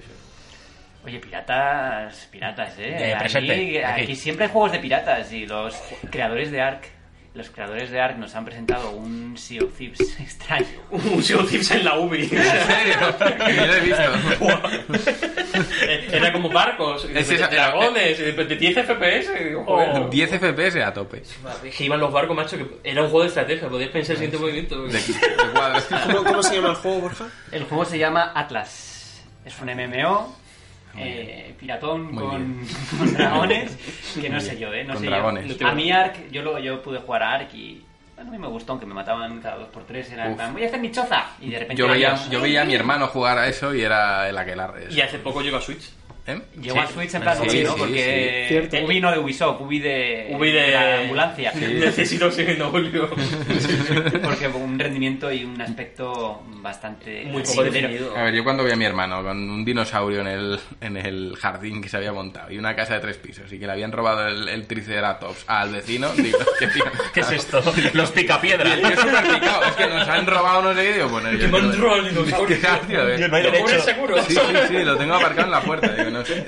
Me han rayado el Me, diplodocus. me pareció una propuesta muy alejada ya de lo que yo concibo como videojuego o Pero, diversión. Juan, yo creo que. Yo ya me esa siento muy viejo, Creo que tío. esa propuesta no es para ti ya de No, No, no, no, mano. no, ese eran dinosaurios emergentes, no, no.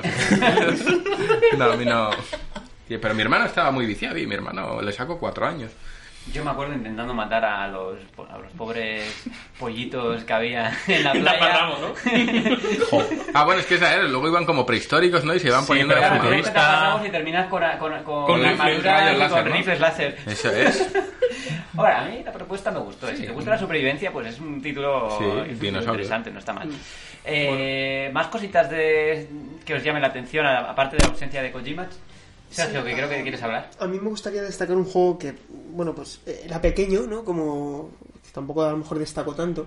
Por un lado tenemos el Journey to the Savage Planet y luego, por si la gente quiere saber más, y luego el nuevo proyecto de, de los creadores de Abzu, que Abzu acaba de llegar Sí, a sí, Nintendo sí. Switch, que es un grandísimo juego, Abzu, y que, bueno, pues el nuevo título pues recoge mucho la estela, ¿cómo se llamaba? Precioso, ¿eh? ¿Cómo se llamaba el, el Eh, nuevo juego de los creadores de Abzu? Eh... Me has pillado, me has pillado. Sí, bueno, ahora, ahora mismo lo decimos, pero, pero bueno, que tiene muy buena pinta, que de verdad merece mucho la pena eh, echar un vistazo. Y bueno, pues que hubo así también eso, pequeños, pequeños nuevos juegos. Se reveló la fecha de Race 2, que va a salir el 14 de mayo. y, mm, y bueno, también la demo de Anthem, como, como comentábamos antes. Eso se, anunció después, la demo de Anthem, creo que un día después, que sale el The 25, sale el 25 de enero la, la demo. The Pathless es el nuevo proyecto de los creadores de Abzu, que, bueno, pues eso, Giant Squid Studios, y que por el momento, bueno, pues sabemos que, que va a llegar también a consolas, que va a llegar a, a PlayStation 4 y Xbox One, pero todavía no, perdón, que a PlayStation 4 y que todavía no se sabe si va a llegar también a, a Xbox One o, o Nintendo Switch. A mí muy curiosa la propuesta, ¿no? Porque vas peleando con, con Sí. monstruos gigantes mientras que Sí. corres en... No diría lateral, pero una especie de perspectiva, ¿no? Entre 3D... Un juego muy particular, será posiblemente un juego muy cortito, como, como lo fue Abzu, Sí. pero un juego sin diálogos, un juego que quiera contar, que quiera establecer una comunicación no verbal muy particular. Eso le gusta, Y le que gusta a a Juan. mí me también, flipa. a mí me Yo encanta me eso. vuelvo loco. Sí, a mí A mí los juegos tipo Me encanta. Flower, Yo tipo los libros en blanco Company, me flipan. Me los leo en dos días. sí, Eso sí, es, sí. en una sentada. Oye, una, una cosita que no sé, eh, igual me he enterado mal de la información y no sé si ha tenido que ver con los Game Awards. sino- Seguramente, sí. seguramente sí, porque yo Sí. soy aquí el más inepto de todos, pero bueno, aquí estoy, así que jodéis. No, eh, puede ser que se como que se lanzara justo la demo de Devil May Cry 5 en exclusividad Sí, Eso Xbox. estaba pensando yo ahora, Sí, tío. sí. Digo, creo que se anunció. Sí, ese fue el anuncio de Y es que, eh, o sea, eso me parece un Sí, fue pelotazo. además una Pelotazo. faena porque justo salía Smash, ¿no? Ese día Justo, ahí. justo, Sí, justo. sí, sí, sí. Ah. Y yo que eh, ¿la habéis probado? Porque es que yo ando loco por ese juego. Yo, lo probado, yo lo he probado también. ¿El en- cinco, sí? en una Yo no he podido todavía. Oh, qué pena no tener una Xbox ahora mismo, la verdad. ¿eh? Solo para bajarme la demo. O sea, lo a seguro. casa, lo juegas. Eso No, no he jugado nunca a Devil May Cry, me gustó mucho. Yo fíjate que prefiero no bajar demos y jugar al juego cuando ya está completo. Sí, porque Eso te iba a siempre decir. que puedo, Yo siempre que puedo. Yo lo jugué en Madrid Games Week y no me voy... mm, No sé si me la bajaré al final, pero no me la he bajado y ahora estoy diciendo... Vaya. Es que es, es por lo que dice Borja. Es que me gusta esa sensación de sorpresa. Porque sé que no lo voy a analizar ese juego. Y entonces voy a poder devorarlo a Sí, mi ritmo, a tu ritmo. como yo Eso quiera. Claro, pero vosotros no eh, jugáis, con, jugáis con ventaja, sois gente que prueba juegos antes que nadie y tal, pero la gente de a pie como soy yo Ya, y que además ya. viene de una cultura que ha devorado demos, porque nosotros Sí, por nuestra sí. hemos devorado demos, y ya es algo que no está tan establecido y que las demos son justitas y tal, yo me gustaría no probarlo y devorar la demo y pasarme las siete veces y tal, pero probarlo y darle Ah, un par de cates y quitarlo, vamos, Yo tengo lo que unas creo ganas, es que pero bueno, tema- queda poquito ya para El tema de las demos pues ha cambiado un poco porque ahora Sí. tienes mil fuentes para, Sí, sí, para sí, saber sí. cómo funciona un juego y antes no era así. No, si era- Pues, claro, ve, te- eh, yo también he vivido esa, esa generación, evidentemente. Tengo 33 años, 33 casi. Yo he no, comprado 32. revistas por las Por las discos de demos. Claro, demos. Sí, claro, sí. claro. Sí, sí. Y entonces era como, joder, que voy a poder probar este juego antes y saber cómo funciona y si va a estar guay o no. Bueno, Pero- pues era, era solo mencionar eso, así que me parece también un buen anuncio que no ha sido ni un lanzamiento ni Mm. nada, pero anunciar que sale la demo en ese momento y tal, me parece reseñable y que había sí, que sí. tenerlo en cuenta. Y ya para ir cerrando esta... No, pero dentro de Microsoft hay dos noticias importantes. Una que Below sale el día 13 de diciembre. Correcto. Y otra de que Ashen ya se puso a la venta desde Sí. ese mismo día. Justo ese momento. A Xbox Game Pass. Sí. Eh, Ashen, que está ya dentro de. Sí, de Pass. Y que es un Dark Souls. Vaya. Joder, un, un resumen, un resumen muy rápido. Un Dark Souls multijugador, pero muy especial porque el multijugador no es eh, a la antigua Sanza, ¿no? Sino que te vas encontrando ahí jugadores y vas peleando. Aquí la, la pregunta importante. ¿Tiene historia? Eso es. Emergente. A mí lo que ¡Fuera! me convence es el apartado artístico del juego. Me parece un juego muy poco atractivo a la vista. Sí. Pero bueno, eh, al final esos títulos se basan por su jugabilidad. Me, me recuerda mucho a Absolver, que llegó también a través de PlayStation Plus. Y es eso, la- las- los rostros no tienen ningún, ningún signo. eh, no sé. Está majo. Y, Sí, y- y sí, es el que mejor pinta tiene. Sí, eso sí es verdad. Y ya pues, retomo el hilo anterior para ir cerrando. Eh, no podemos irnos sin comentar brevemente porque ya lo hemos apuntado eh, el nuevo personaje de Super Smash Bros. Aparte de Piraña, es eh, pues los nuevos paquetes de, de DLCs que van a ser cinco en total, si no me equivoco, es, cinco. cinco en total y el primero es este señor Joker. Sí, No sé lo que está pasando en este podcast. Sí, yo- que aquí se ha emocionado la- Javi. la canción se ha emocionado, Persona, o sea, porque al final. Persona une lo que Dark Souls separa. Yo aquí voy a romper corazones. Que Una historia de estar leyendo textos en tu Yo, yo aquí voy a quebrar algún corazón porque diré Sí. que jugué a Persona 4 y no me gustó demasiado. Largo lo la abandoné. Bueno, Las mazmorras me parecieron aburridas. oye, que viene Joker por ahí volando. No, y yo- eh, me sigue llamando la atención Persona, Persona 5, pero no sé, me da un poco de miedo el tema de las mazmorras. Pero no pero tiene mira nada que por ver. qué. No tiene nada que ver. Pero miedo por qué. pues porque si son tan repetitivas como Porque las del dices 4 que van a dejar- Sí, de no, hecho, a ver, en, en el juego 4 con son como procedurales, ¿no? Se van Sí. generando Persona solas. 5 es un juego más Y occidental. el Persona 5 redondea la fórmula en cuanto a que te cuenta una historia que yo creo que no es tan madura como la del 4, o está ahí a la par. Pero en, eh, jugablemente le da mil vueltas en cuanto a las mazmorras están muy bien ¿Tiene, planteadas. tiene voces en japonés. Tiene voces en japonés y en inglés. Menos mal, porque no, a mí me Sí. pasa que jugando juegos japoneses en inglés no me saca directamente Sí. de la... Bueno, a mí con Catherine me gustó mucho el doblaje en inglés, por ejemplo. Estaba, también es cierto que estaba Troy Baker ahí, que es muy bueno. Pero sí me... Y no me suelen convencer. Los Final. Pero Fantasy ¿está ambientado, procuro... ¿está ambientado en Japón, Catherine? Porque no me das... en- No, no. Es que no te sabría Catherine Es un decir. caso muy particular. Sí. muy Es particular. una mezcla y tú ves el apartamento del tío y sí sabes que es un apartamento japonés. Yo diré que Catherine lo tengo comprado y acumulado. Pues, Y en febrero lo comprarás y lo acumularás. eso es. Seguramente, seguramente. No, pero a ver, una cosita Bros, respecto Bros, al anuncio, al, respecto al anuncio de Joker y, y tal, y bueno, se especula con un amigo, obviamente, porque todos los personajes sacan No, no, amigo. confirmado. Eh, o sea, Ojalá. y pero bueno, eh, vamos a ver, tenemos amigos y tenemos personajes de Smash Bros Mm. que no tienen su juego en Nintendo. Eh, ¿Por qué? La- eh, porque Nah. la gente se agarra un clavo ardiendo Claro, a cualquier ha salido cosita. Final Fantasy VII Hay Remake. señales claras en No. realidad de qué persona va a salir en, Mira, en Nintendo contamos lo que hay. Lo que hay es de hace unos meses un Vale. registro de patente Vale. de por parte de Atlus. Sí, de varias denominaciones, R ¿no? Y Persona U. Sí, Sí, verdad. Esto apunta que es un producto. Ese producto puede ser o no un videojuego nuevo. Sí, sí, Y claro. ese, ese producto, si es un videojuego, puede ser o no un Persona 5 adaptado para Nintendo Switch. O puede ser un Labyrinth de estos para 3DS. Mm, o puede ser el Persona Q8. Claro. ¿Sabes? Y que pongan al personaje de al. Joker. No lo sabemos. no es que yo creo que la gente lo ha relacionado Que la gente inmediatamente, eh, pero yo creo que lo que es debería información relajarse un poquito. Yo No. creo que Atlus Sí, sí, se está sí. centrando mucho en. Que me corrija Sergio si, si me equivoco, pero eh, creo que Catherine Full Body no sale para Xbox One. Es exclusivo de Es PlayStation exclusivo de 4. Play 4, es Sí, verdad. Sé y que- Vita. he, he leído por ahí que hay miedo de que Sony esté metiendo la tijera en cuanto a censura con, con, con Catherine. Pues mal. Mal asunto. Eh, pero al final lo que veo es que Atlus está volcando mucho esto en, en Sony como para que ahora cedan Persona 5 a Nintendo. Pero no te creas, porque luego el, el año que viene sale Shin Megami Tensei en Switch. Sí, pero es Ya, que pero al no es lo final mismo. esto Hombre, Shin mismo- Megami tienes los Devil Survivor en razón, 3DS. Lleva razón Juan, es que al final esto es una... O sea, la gente tiene que separar que esto es un, un juego donde se ha comprado un personaje. Se ha Sí, sí, claro. De ahí o al sea, port. claro. bueno. todos los de Castlevania y qué.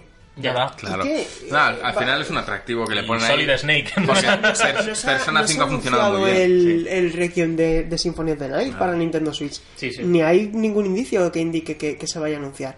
Yo pienso que Persona 5 es plausible en Nintendo Switch porque es un juego que salió en Play 3. Técnicamente De ahí es. a pensar que se va a anunciar el juego, pues yo no soy tan optimista, Yo porque sinceramente yo creía que el momento era ahora. Sí, sin Si duda, había que anunciarlo duda. era ahora. Y no se anunció, entonces quedémonos con lo que hay. Y no nos llevemos luego falsas Esperanzas. esperanzas. Relajar las tetitas los de persona. Claro. Que- Y ahora en Navidad te compro la PlayStation 4, Pero es Persona que 5. además. Atlus no te sacaría un Persona 5 tal cual, te haría como hizo con Persona 4 Golden Una- y ampliarlo. Y, y Atlus es especialmente buena ampliando juegos. Golden introdujo genial. muy bien las ampliaciones, en Catherine Full Body te mete a un tercer agente ahí de, de la discordia, que a ver cómo lo introducen. Y sé que si ellos sacasen un juego en Switch, que lo dudo, antes lo vería incluso en Vita, eh, no tendrían que ampliarlo demasiado y no mm, sería un anuncio muy potente. Yo creo que no va a ocurrir en, en Nintendo. Amén de que no creo que Nintendo admita sacar un juego así en inglés en, en España. Y mientras tanto, Waluigi está llorando en un rincón. Pobrecito, es que... buah. Yo creo que ya es el meme de Nintendo. Sí, Se- es se que parte- además- lo, te- lo deben tener guardado para el final, pero no, al es que- final no, no, no, Nintendo ha dicho, Nintendo ha ¿Se dicho ha que lo que quieren es sacar un pers- personajes que nadie espere. Como planta Como la pelota piraña. Todo parece indicar que va a ser de sagas que no tienen por qué ser de Nintendo. Claro. a ser- Ojalá. Pillo Banjo. Vete Es que- Banjo. es que pillo a Banjo, desde luego. Vamos a ver a en viendo- Super Smash A, Bros. So- a Soler estoy viendo por Puede parecer una tontería, pero ¿Con el amigo? precisamente por lo de que van a sacar personajes que nadie se espera, precisamente más por eso es un argumento más para pensar que eso no tiene que llevar consigo el anuncio del juego derivado. Sin duda, sin duda. Es decir, Eso es. imagínate que ahora eh, Reggie y Phil Spencer dicen, metemos al jefe maestro en el más Mm. y te lo sacan. Y te quedas a cuadros. Sí, sí, sí. sí. ¿Tú te se esperabas te cae, algo se te No. cae. No, no, no, claro. nadie se lo Porque, esperaba. a O sea, es igual de probable que hagan esto a que hagan lo otro. Smash Bros. es una gala del videojuego donde dan los más relevantes y de los que más presencia tienen y Persona 5 en concreto ha tenido mucha relevancia y está bien que tengáis su personaje. Ahora de ahí a que saquen el juego es lo que dice Sergio. Es que- Si sale Halo, el jefe Claro. maestro, pues es un reconocimiento que Pero tienen no a la importancia del que vayan a personaje. Dijeron que querían hacer el crossover más Exacto. grande de, Sí, claro. de- Lo que sí podemos hacer es decir una cosa, y es que Sakurai dijo que solamente iban a ser personajes de videojuegos. Que nacen en videojuegos. ¿Esto Sí. qué significa? Que no va a haber un Goku, no va a haber Ah, Naruto, ya, claro. no va a haber personajes que aunque sí tengan videojuegos, Claro. nazcan de un manga. Eso es. Van a ser personajes de videojuegos. O sea que me olvido de Gandalf en... Nos olvidamos. No Gandalf. ¿Bayonetta está en el roster inicial? Creo que sí. Sí, ¿no? Sí, sí, Sí, sí. debería. Vale, ¿Qué podría haber? Pues a lo mejor hay un Sora y nos sorprendemos, a lo mejor hay un Rayman.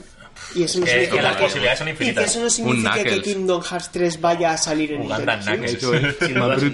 Eh, Joanna Dark, Perfect Dark. claro, tío. Es que- John Marston en... Eh, No. Habilidad crunch. Te pone a currar. te enciende la consola por la noche a consumir electricidad. No, pero imagínate que te ponen Arthur- o a Arthur Morgan. ¿no? No Sí, sé, sí, sí, sí, sí, sí, eh, estaría guay, ¿eh? De repente hay... No, no, no. Pum, pum. Pum, No, pero o los de eso. Overwatch, no me extrañaría ver. O los de Diablo, el Nigromante, alguno de Pero es mucho más No, sencillo. ma- Yendo a cosas más sencillas, pues yo que sé, un profesor Layton, un Phoenix Wright, cosas que a lo mejor no encajan, pero bueno, tampoco encajaban otros. No. Pero Hombre. Phoenix Wright, que ¿Quién- va, va a sacar a los libros de la pensar en- posición y te da. o sea, Phoenix Wright te tira demandas a la cara. ¿Quién iba a pensar en Canela? Ah, no, no, Nadie, nadie. ¿eh? ¿no? Bueno, Nadie eh, iba a pensar en Canela. Exactamente. Pero es canela. Pero es Pero es Canela. Canela. qué, y- qué grande es Canela y qué, qué orgullo para la alcaldía tenerla ahí. Sí. Sí. Joder. Eh, Bota Qué Canela. poco me gusta Animal Crossing. Eh, toma. Con esas voces Fuera, ahora ya te Vamos fuera. a pasar de tema que... que yo no- no me quiero enfadar, no me. Sí, sí, sí, sí. Hoy, ya, hoy hay para todos, ¿eh? Entre Dark Souls y Animal Crossing. Hoy hay para todos. En fin, pues eso, hemos pasado, vamos a pasar un poco al segundo tema de debate, que son los premios. Arthur. Morgan no está en Super Smash Bros. de momento, Ni tiene pero sí que ha estado en los The Game Awards. Mm, Pierde Oh. mucho en directo que viéndolo en el videojuego. ¿eh? ¿Qué? Al actor, al Al actor, actor. al actor Ah, que no, interpreta a no, Morgan. no conozco. eh, que bueno, que también comentaremos ese premio que a mí no me parece tampoco merecido. Yo estoy muy hater con Pues estos vamos a empezar ¿eh? por ahí, ya que Venga, estamos- venga, dale fuerte. por el- la eh, interpretación. Sí, interpretación, ¿por qué no? ¿Por qué no? Va- sí, sí, sí, desde luego. O sea, interpretación. ¿Quién- quiénes te estaban digo- nominados? Mira, te, te comento que lo tengo aquí además. Eh, nominaciones: estaba Yuri Lowenthal por Spider-Man, Christopher Judge por God of War. Que, Yuri Lowenthal, ¿ese no es el que le ponía la voz a Tidus? No lo sé, ahora No mismo. sé, yo tampoco vale, sé, eh, Brian Deckard por Detroit, que yo creo que básicamente era mi opción, ¿vale? Igual. Pero la interpretación de ese hombre Bueno. es muy fría, claro. A ver, es un cyborg, un androide. Es un androide, pero, Eh, por eso. O sea, por eso. pero es muy fácil de trasladar eso al videojuego. Bueno, que y no, ser, un, Morgan, que tiene mucho más y ser un vaquero y hablar como un paleta ¡Ah, ¿qué? todo el rato, pues ¿qué quieres que te diga?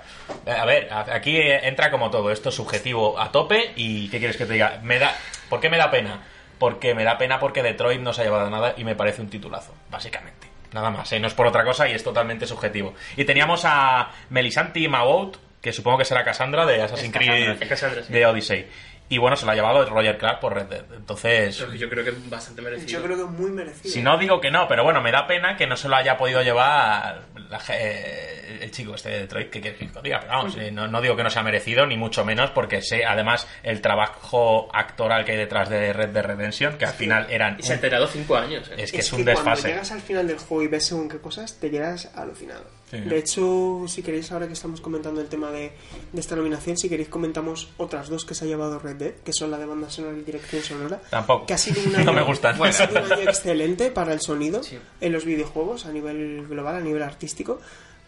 Pero para mí también está, o sea, no veo mal que se lo haya llevado, porque sobre todo la dirección sonora estoy muy de acuerdo. La banda sonora puede haber más interpretaciones porque ha habido el, muy tema, buenas. el tema que tocaron en, en The Game Sí. Awards me encantó. eh. Es tremendo. Muy bueno, Es muy tremendo. bueno. Muy bueno.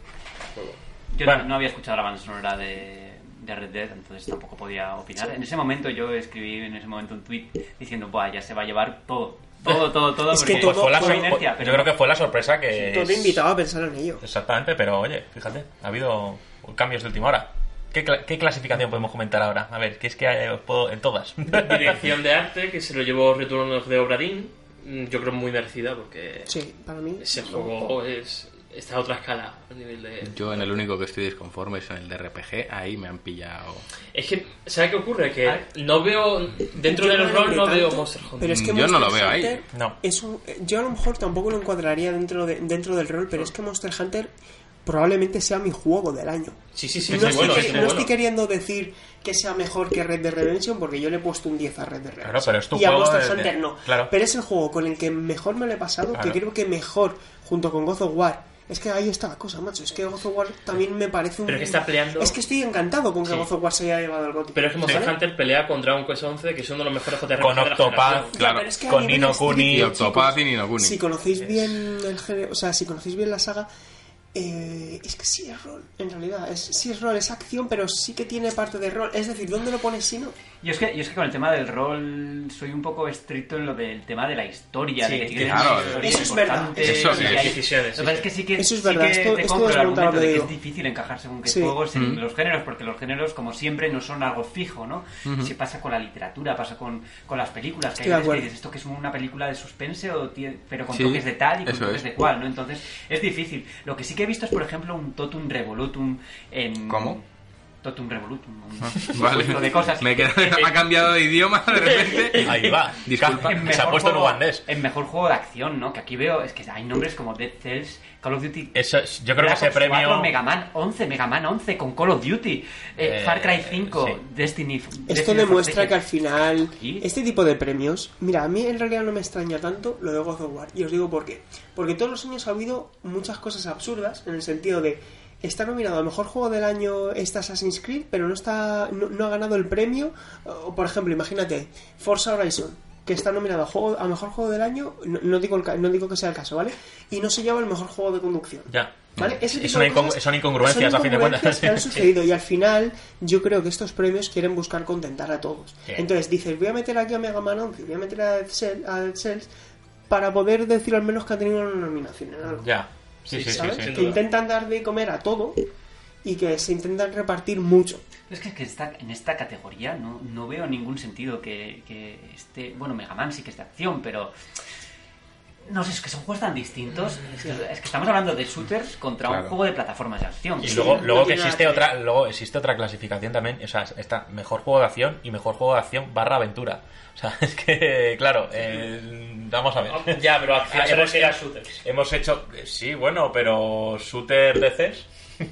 Sí, pero volvemos a lo de antes. Es que O sea, yo creo que es un premio creado para, para contentar Es que estoy de a... acuerdo con lo que a- comentáis. Es que no puedes englobar lo mismo a Monster Hunter con un Dragon Quest. Exactamente. Exactamente. Es que no. No tiene y, y- y Y mira, es que incluso dentro del rol, pues que hay tam- tampoco, o sea, yo veo ahí Dragon Quest 11 y un juego tipo rol occidentales que son juegos tan diferentes. Ya, no- no puedes poner a Dragon Quest 11 a la de Mass Effect. Es difícil hacer las catalogaciones. estas, Yo creo que sí, que hay, sí que hay sí que hay categorías que dices, bueno, vale, esto en rol pues puede encajar, pero en otras es que directamente dices Yo diferenciaría, o sea, haría mejor Claro. RPG y mejor JRPG. Exactamente. Pues porque creo que es algo totalmente Hay distinto. suficiente Claro. JRPG al año. Yo creo que- RPG. Ah, no, no, tienes Y que nominar a que 20. optimizar- Tienen que optimizar las categorías, porque no pueden hacer 3.000 categorías. Y... Es como mejor juego de conducción que está incluido en el En el deportes, claro, a mí no me Claro, con un Mario Tennis. Es que... Un Mario Tennis, Forza. Y- y Forza. Hay muchos premios. Sí, Hay sí, muchos yo premios, creo que han y lo ampliado. que decíamos antes de cómo se entregan los premios, ¿no? Es que... Ya. Y hay algunos importantes, no sé si creo que fue el de dirección de arte, puede ser, o cuál fue. Que es que lo dieron así al Sí, lo dieron como si le hubiesen dado Sí, sí. el, yo qué sé, cualquier chorrada. Y era como, no sé. No sé, a mí me parece que sí, que, Importante, que- que se está llevando, pues como los Oscar, al final importa mejor peli, mejor director, y el resto la gente como que pasa un poco. Y yo creo que, que, que detrás de esos mejor, de esos eh, mejor juego de, lo que sé, hay muchas joyas y muchas cosas que tienen que, ser los- tomadas en cuenta. Y los Oscars sí que hacen algo mejor, y es que algunos premios que son igual menores, entre comillas, Sí. los entregan antes de la gala. Claro. Ya. los entregan antes de la gala y dejan ya, en lo que es la gala en sí, pues los premios interesantes y no y no hacen lo que, lo que han hecho este año, que es, bueno, mm, doy 50 premios de repente, que, que fue como, venga, rápidamente. ti, ti, Como ti, en la ti. cocina.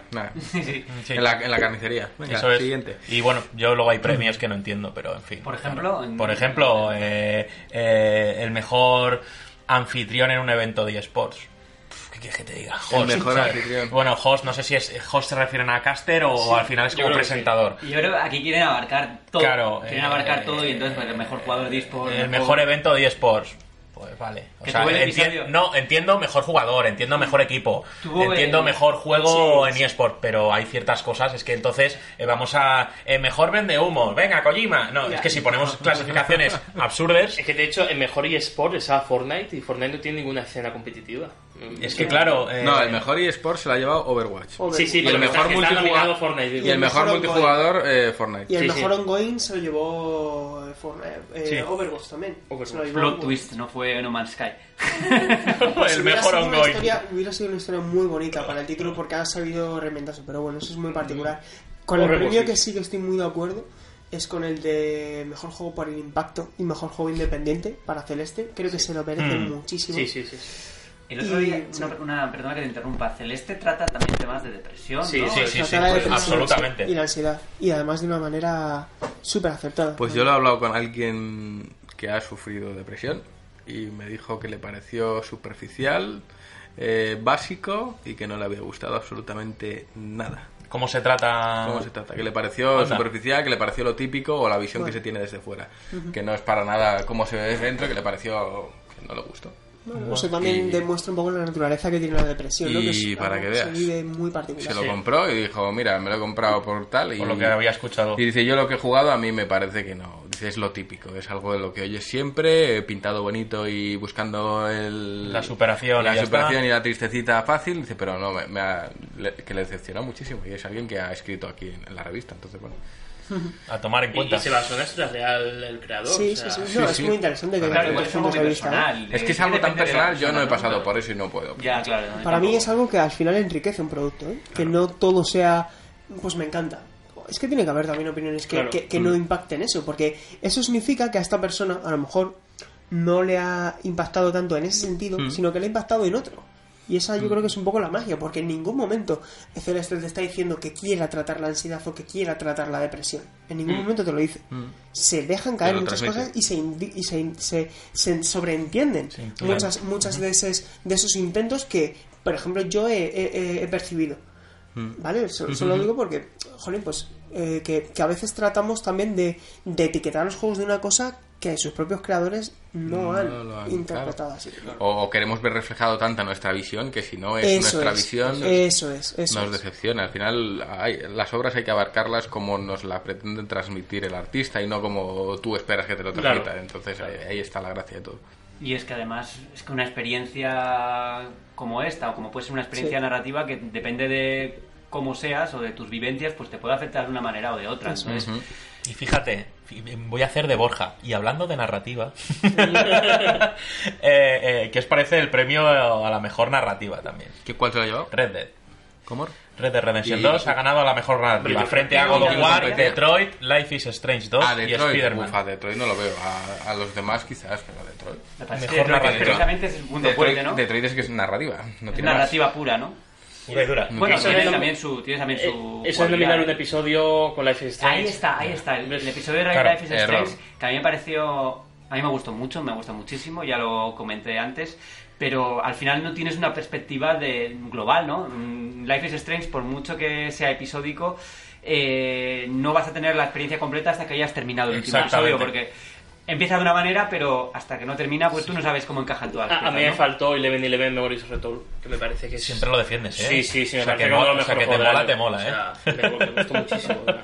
Está guay. Bueno, yo tampoco lo veo a- a- aquí a Red Dead en narrativa, pero bueno, lo vuelvo a decir. Pero es que la narrativa de Red Dead... A mí sí me parece Es- guay. Lo vuelvo a exquisita, decir, y, y- y bueno, igual estoy opinando de más, pero por lo que a mí me han comentado varias personas, bueno, eh, no, es, no es algo suficiente ni algo notable. O sea, es- está claro que estamos ante un gran producto, pero al final eh, es una narrativa que gente que le gusta sobre todo mucho además el género de las películas western y demás, dicen que es- está muy manida y que es más de lo mismo otra vez. Eso es lo que a mí me Jaime, tu abuelo se, enga- se enganchó a Red Dead, ¿no? Yo creo que sí, sí, sí, sí. esto es como una peli de esa del Telemadrid por la tarde. No, que lo, que lo veo por la tele.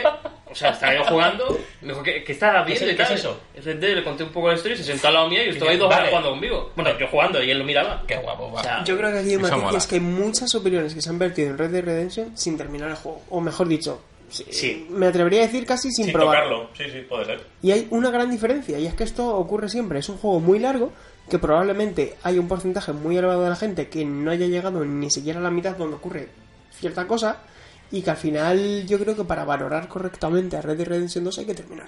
Así de Sí. claro. Así de más claro. una obra Hay que salir de la nieve. Sí. Hay que salir de la nieve. Yo sigo ahí.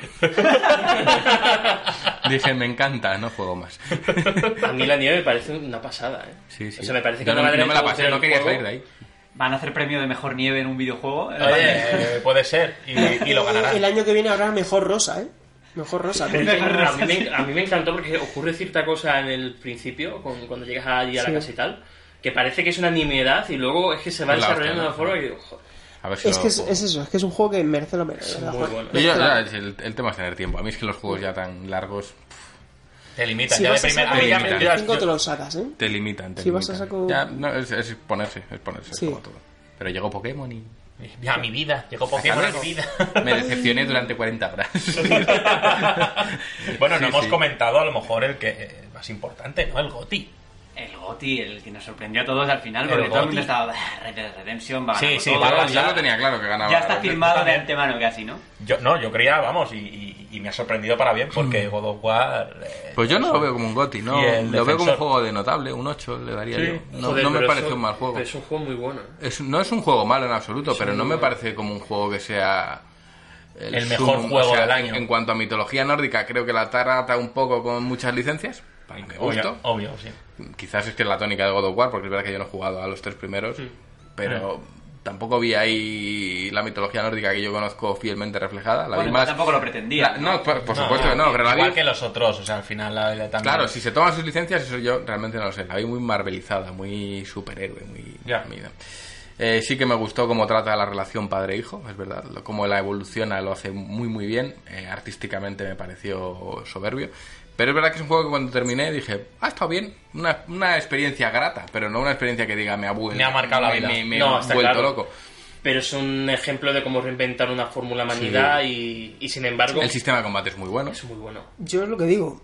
Mm, Yo le puse un 10 a Red Dead Redemption y había gente que me decía, bueno, tú votarás a Guri. Pues mira, yo me alegro un montón por God of War. Sí, claro, claro. Es que me parece, me parece un juego que se, que se lo merece y punto. Sí, sí, sí, sí. ¿Se lo merece Red Dead Redemption 2? Sí, Desde pero es que. God of War me parece que oh, me hubiera cantado más que se lo llevara Spider-Man, que lo he disfrutado un montón, pero no me parece ni mucho menos que- el GOTI. ¿Sabes qué le ocurre a Spider-Man? Que hay dos juegos. Está el juego secundario, el Sí. mundo abierto manido, y luego están las misiones principales. Que es la Es caña. una Es pasada. es una superproducción Es de Hollywood super- acojonante. es- es Esa genial, es la es narrativa genial. Es acojonante. Pero es que es la que War hace- tiene un mérito que posiblemente no tengan prácticamente ninguna saga, que es que se ha reinventado a sí misma, le ha dado una Sí, vuelta a la sí, sí, tortilla sí. de tal manera y, ha- y lo ha hecho de forma tan sobresaliente. Es otra cosa. Y es un Ha juego tan madurado, ha madurado. Es un juego que a mí que no me atraían los tres primeros, este sí me atraía. Lo Mm. veía más maduro. Y es más, lo has jugado y, y lo has terminado. O sea, para sí, que tú sí, termines un God of. War, oye, pues imagínate, eh, fíjate el cambio. no, no, yo no soy el perfil de jugador de God of War, ni mucho menos. Desde Y luego sí que que me no. gustó. y a mí pero- originales no me gustaban tampoco. Me ha encantado. Bueno, Aquí sí que te vamos a tener la pelea tuya. yo creo que leyendo... Voy a ver cuáles eran los nominados. Leyendo los Si te lo digo yo ahora nominados- mismo. Nominados era Celeste, que yo creo que era Que no. algo más anecdótico y porque un indie ¿De tuviera Gotti? su puesta de Goti. Sí, A ver, viendo los, viendo nominados, sí, para mí el GOTY es God of War. Ahora, Celeste, si God me of preguntas War, de todos, pues Redemption, no. Y Monster Hunter World. Y Monster Monster y Hunter. Spider-Man. A ver, Pero leyendo no- la lista, lo único que saco en claro es que estamos viendo una época brutal. Una, una, una época dorada. año, que cuesta un elegir. año excelente Es para el videojuego. Pero A ver, es yo- empieza 2019 con tres meses, Sí, que es sí. súper, súper... Yo, de todas formas, te digo que en este caso sí que había pues dos candidatos claros, ¿no? Sí. Y el resto ya se sabía que, bueno, Sí. que... Sí, Sí. era Claro, yo Red Dead Redemption que- 2 o este. O- Sabéis que soy fan a tope de Assassin's Creed Odyssey, Pero me sabías. encanta, me parece un juegazo, pero, Pero lo que hay... sé que no va a ser el juego del año. Claro, Lo claro, mismo que Spider-Man, que... No, por el calado, el calado que tiene ¿no? también. Es que al final influye. No es lo mismo un juego que sale cada 8 años como un Red Dead que uno que te sale cada año. Sí. Es más difícil que se lo lleve. God of Sí, War, lo que se ha pasa es que- reinventado a sí mismo, pues sí. es Lo que pasa es que sale cada año, pero este Assassin's Creed Odyssey empezó a desarrollarse al mismo tiempo que Assassin's Creed Sí, Odyssey. pe- O sea, al empezaría a desarrollarse es un cuando juego que lleva tres añitos de Pero al final es una marca que está muy desgastada, es como si se lo lleva un FIFA. O al final, esta clase de entregas anuales tienen menos calado eh, dentro de la propia industria, por muy buenos que sean. No es lo mismo un juego que eso, que lleva 8 años ahí en el horno o tal, y de repente, pum, sale. Yo estoy de acuerdo en el que creo que sí que ha habido cierto, sí que se ha denostado un poco al juego porque por haber salido un año después Claro. de, de Sí, Origins. Sin pero duda, sin duda. que se ha dicho siempre, "Buah, es, un- es simplemente una plantilla del anterior. ¿no? Y, de hecho, yo la primera vez que lo probé, a mí sí que me dio la sensación de que era una plantilla con, con algún añadido, pero luego después, cuando probé la versión final, dije, no, esto es, mucho más que eso. Exacto. Sí, sí. Exacto. Y después de mi defensa a Assassin's Creed, ¿Cómo no? puede ser de, la- de otra manera, ya vamos a ir cerrando un- este debate con, bueno, pues, ¿qué os ha parecido al final, en líneas generales, los premios? ¿Cuál habría sido tu GOTY? ¿Cuál habría sido tu GOTY? God of War, sí. Goti God of War. Eh, a mí dame cuarto y mitad de Goti God of War Joder, pero es que Red Dead es muy bueno. ¿eh? Ya, ya lo sé, ya lo sé, pero bueno. Eh. mm, Oye, hay que elegir a fin de cuentas, ¿no? Si se Es que pudieran ¿sabes qué dar premios Que dobles. God of War me parece que es muy bueno y Red Dead me parece redondo. Sin embargo, se lo daría a God of War por, Porque por ha, el inventa- mérito. ha reinventado más, ha Es que para arriesgado mí, más. para mí es más 10 Red Dead Redemption 2. Sí, Y a lo como juego completo. Como videojuego. Por eso como le puse un producción- 10. Pero para mí, por Mm. lo que significa tanto para la industria como para sí mismo. God of War, yo, ah, porque iba a decir, "Tengo, tengo", me voy a mojar. Yo lo hubiera dado el Goti también a God of War y me alegro por ello. Sí, sí, sí, sí, sí. Venga, qué bien. Yo no. Yo. es lo que hay. Yo Ya, pero habría ¿qué se lo hubieras dado? Si no, bueno, eh, Yo no hubiera estado ni no nominado, está yo creo. nominado. Octopath Traveler se lo hubiese dado yo personalmente. Yo, en mis gustos, hablo personalmente. Sí, sí, no, claro. Porque hombre, para igual, que, estamos. igual que God of War ha arriesgado en lo suyo, Octopath Traveler ha sabido coger las raíces del, RP del JRPG clásico, las mecánicas del más avanzado, mezclarlo y darte algo que no se le hubiese ocurrido a nadie en una época en la que todo tiende al fotorrealismo y al. y al Pero las sensaciones con. Octopath se han ido desinflando. ¿eh? Sí. Muchísimo. Conmigo Mucho, no, a mí es un juego que me maravilló de principio a fin y, y que yo como fan del JRPG agradecí muchísimo y, y creo que ha sentado bases que se van a explotar más adelante. El sistema de combate yo ahora, después jugué al Dragon Quest 11 y acabé yo en la y dije, vaya una mierda de sistema de combate comparado con lo que propone Octopath Traveler viniendo de la misma compañía. Sí, Digo, sí. este juego ha establecido unas bases eh, sobre los que yo ya no concibo un JRPG tan clásico, sino eh, como una piedra angular como Octopath Traveler. Sé que es un juego que ni iba a estar nominado ni lo esperaba. No, ya. Pero a mí, en mi historial de este año, de todo lo que he podido jugar, creo que es el juego que más me ha marcado en cuanto a mi trayectoria como jugador, mi trayectoria como fan del JRPG, mis gustos como tan personales. específicos Sí. y lo que me ha marcado en cuanto a lo mucho que sé de JRPG y lo que creo que puede suponer para la industria si deciden aprovecharlo. Luego fue jugar a, a Dragon Quest y es que fue justo lo contrario. A qué bien, qué bonito luce todo, pero qué básico en, en- en mecánica, qué antiguo. Entonces, bueno, para mí, personalmente, y sin que la industria deba aplicarlo, para mí el juego que más me ha marcado, Octopath Traveler. Bueno, y según Borja, Goti Assassin's Creed y... Y- No, la verdad- yo la verdad es que me falta por jugar a muchos de los juegos Claro, es que grandes, ese es el problema. jugarlos en profundidad. Entonces, yo no puedo decir ahora, eh, yo que sé, Spider-Man cuando he jugado poquísimo, ¿no? O Red Dead que no lo he tocado, ¿no? Claro. God of War tampoco lo has tocado, puede ser. Es verdad, ni comprado. God No, of God War War no no tenía... y, no hiciste, una promesa, hiciste una promesa... Sí, sí, pero bueno, ya. Bueno. ya, ya- ya- No, que lo quiero jugar, de hecho, le tengo muchas ganas. Pero voy a decir mm, un juego que no es GOTI, porque no. no, o sea, no. como, como he hecho yo. Que no Sí, es a pero para ti sí. The Red Strings Club, que es un es. juego que ya adelanto que no es el juego del año, pero para mí, mm, por lo que propone, por la narrativa, por cómo es en general, pues me ha dejado unas sensaciones muy buenas. Entonces, es que al final este, este tipo de premios... Si yo tuviera que dar un premio, evidentemente no lo valoraría así. A no lo valoraría algo obviamente, yo ¿no? Pero si tengo que elegir uno por lo que me ha dado las sensaciones que me ha transmitido, yo voy a decir este juego, que no voy a revelarme mucho porque... No, que lo spoileas. es un juego narrativo, ¿no? Puedes revelar Además que es es un español. juego que hay que jugar varias Es veces. español, sí, desarrollado por The Construct. Muy buen juego. The, The The Construct Construct Team. Team. Eso es, que no me sale nunca el nombre. Y me gustó mucho. Lo recomiendo, además está barato. Yo lo compré baratísimo. Bueno, pues cuando hagamos el artículo en la revista de los GOTY, como siempre lo hacemos, cada redactor dice el suyo. Ahí quiero ver el Red, eh, Red Strings. Sí, sí, sí. Va, sí, sí. va ahí. Sí, sí. Spoiler de la próxima revista. Exactamente. ¿Eh? ¿Eh? Yo creo que ya llega el momento de... Os tengo que pedir algo a vosotros dos. ¿A quién? A Rami y a... No vamos a cantar y nada. a Juan. ¿eh? No. Quiero que nos llevéis Yo, si en... quieres, sí, ¿eh? Quiero, quiero- quiero- quiero que nos llevéis en vuestro barco.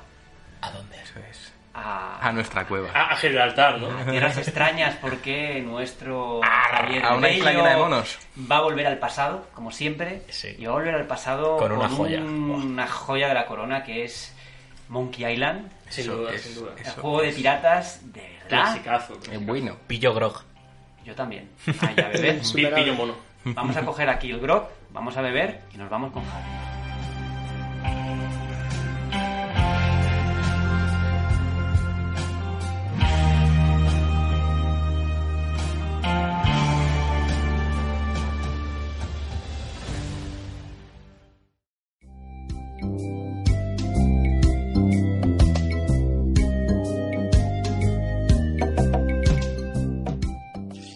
Me llamo Javier Bello y quiero ser un pirata. Uf, no te presentes así a escondidas. Me has dado un susto de muerte. Esto... Bien, señor Bello. Bello, Javier Bello. Ah, De acuerdo. Dices que quieres ser un pirata, ¿eh? Más bien pareces un diseñador gráfico mal pagado. Pero si de verdad quieres ser un pirata, habla con los jefes piratas, Juan y Rami. Los encontrarás en una oficina de la calle Mora. Vaya, gracias. Eso haré.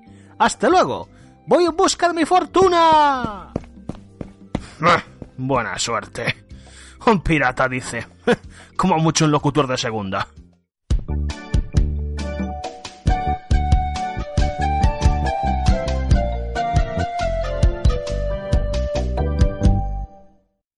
Muy buenas a todos, os doy la bienvenida a la caribeña isla de Melé, hogar de rudos piratas que buscan reposo entre fechoría y fechoría en alta mar. Las leyendas de estos intrépidos marinos siempre han estado copadas de gestas de gloria, maravillosos tesoros y terribles monstruos. Pocos son los individuos que han probado fortuna con este tipo de vida y han vivido para contarlo. Pero ni la más alta tasa de mortalidad del gremio detendrá las ambiciones de Guy Bruce Threepwood y su sueño de ser el más grande pirata de todos los tiempos. Así arrancaba The Secret of Monkey Island, la aventura gráfica que Lucasfilm Games lanzada en 1990, llegando a costas españolas en 1991. El título era el quinto en hacer el uso del motor gráfico Scum, creado por Ron Gilbert y empleado en otras obras de renombre como Maniac Mansion o Indiana Jones y la Última Cruzada. Este motor era bastante potente para la época y se había diseñado para acomodar el estilo de juego de estas aventuras, permitiendo una gran calidad gráfica que además facilitaba la interacción con el entorno a través del sistema de point and click. Los juegos de este género habían dado sus primeros pasos teniendo que escribir lo que queríamos hacer para intentar progresar, llegando a ser una experiencia tediosa y frustrante en algunos momentos. Con la llegada de Scum se simplificaba la fórmula a un grupo de comandos predefinidos, tales como ver, hablar, coger o abrir, seleccionándolos con nuestro ratón y haciendo así la experiencia mucho más intuitiva. Gracias a eso, tan solo necesitábamos agudizar el ingenio para tratar de hallar utilidad a los peculiares objetos que irían copando nuestro inventario o conseguir pistas sobre su uso, echando un ojo al escenario y hablando con los extravagantes personajes que moraban la isla. The Secret of Monkey Island fue un tremendo éxito gracias a su pulido apartado jugable y la originalidad de sus puzzles y desafíos, pero si hay que señalar al principal impulsor de su estrellato, sin lugar a dudas, ese sería el guion escrito para sus carismáticos personajes firmado por Tim Schafer y Dave Grossman. La narrativa y el diseño nacido de la imaginación de este dúo de genios otorgó a la obra de Lucasfilms una señal de identidad que le permitió elevarse a la altura de los iconos más emblemáticos de la industria. El humor más satírico y paródico era la base sobre la que edificaron las bases de uno de los títulos más divertidos y graciosos que he tenido la fortuna de probar a lo largo de mi vida. The Secret of Monkey Island fue la primera aventura gráfica que jugué de principio a fin. Anteriormente había catado otras joyas como Maniac Mansion o Larry, pero dada su complejidad y que jugaba en casa de un amigo, nunca pude concluirlas. No fue hasta que tuve en casa un primitivo PC 286 con un monitor en blanco y negro que pude disfrutar en su totalidad de las aventuras de Guybrush. Gracias a que el juego llegó completamente en castellano y con una localización exquisita que sabía adaptar el tono humorístico a nuestras pullas cotidianas, pude gozar de una buena ración de carcajadas a cada paso que daba Monkey Island. Empezando por el citado protagonista, el muchacho que controlábamos era todo lo contrario a lo que esperaríamos de un héroe. Guybrush Threadwood es un joven de 18 años recién cumplidos, algo inocente y bobalicón, además de enclenque patoso con pocas luces y ningún sentido común. Para su fortuna, la gran mayoría de los habitantes de la isla de Melee no son mucho mejores que él. Así que guiado por el optimismo de su juventud, el chaval aspira a convertirse en un pirata de leyenda. Habiendo crecido escuchando todo tipo de exagerados relatos sobre las hazañas de estos héroes de alta mar, Guybrush desea unirse al gremio lo antes posible. Así pues, una vez llega a la isla donde moran estos rudos hombres, se los encuentra canduleando y bebiendo en una taberna completamente dedicados al libertinaje. Siguiendo las indicaciones de un vigía ciego, Guybrush se encara con los tres jefes piratas, quienes le informan de que si quiere convertirse en uno de ellos, deberá superar las tres pruebas. Tal como lo decían ellos, claro. Ilusionado ante su primer gran desafío, Guybrush acepta el reto y se embarca en la resolución de estas tres tareas: entrar a robar en la mansión de la gobernadora, derrotar a la maestra de la espada y encontrar el tesoro de la isla de Melee. Comenzaba así la exploración de la isla pirata, en busca de pistas sobre cómo llevar a cabo cada prueba. Era aquí cuando encontrábamos incontables perlas de humor en la resolución de cada una de ellas. Cosas como drogar a los caninches piraña de la mansión de la gobernadora para poder atravesar sus puertas, utilizar un pollo de goma como polea, averiguar que el citado tesoro de la isla es una camiseta 100% algodón, con la frase Yo he encontrado el tesoro de la isla de Melé, o que el monstruo más terrible de la isla es un loro, entre otros muchos momentos desternillantes. No obstante, lo más recordado de Monkey Island siempre fue y será su singular sistema de esgrima, las peleas de insultos. Según nos informaban los piratas, una vez conseguíamos una espada, alquilada por el tendero, nos enterábamos de que los piratas se peleaban utilizando todo tipo de burlas en lugar de batirse con el acero. Así, una vez empezaba una pelea, nuestro oponente nos podía decir cosas como He hablado con simios más educados que tú. Llevarás mi espada como si fueras un pincho moruno. ¿Has dejado ya de usar pañales? Y nosotros teníamos que responder con el insulto apropiado. Al principio, al no disponer de ninguna respuesta en repertorio, a mayores del icónico Yo soy cola, tú pegamento, teníamos que combatir contra numerosos piratas, siendo humillados en el proceso repetidas veces, para poder recolectar todo un arsenal de insultos y respuestas. Pero el esfuerzo merecía la pena, ya que una vez terminábamos nuestro entrenamiento, podíamos tener intercambios tales como He hablado con simios más educados que tú. Me alegra que asistieras a tu reunión familiar diaria. Luchas como un ganadero. ¡Qué apropiado! Tú peleas como una vaca. Entre otros muchos tantos. Una vez nos habíamos convertido en expertos de esgrima pirata, tocaba el enfrentamiento contra Carla, la maestra de la espada. La dificultad de este encuentro es que ella tenía insultos únicos y teníamos que asociar cada envite que nos lanzaba a la respuesta más apropiada a la que dispusiéramos. A día de hoy, todavía lo considero como uno de los retos más divertidos que he disfrutado en un videojuego.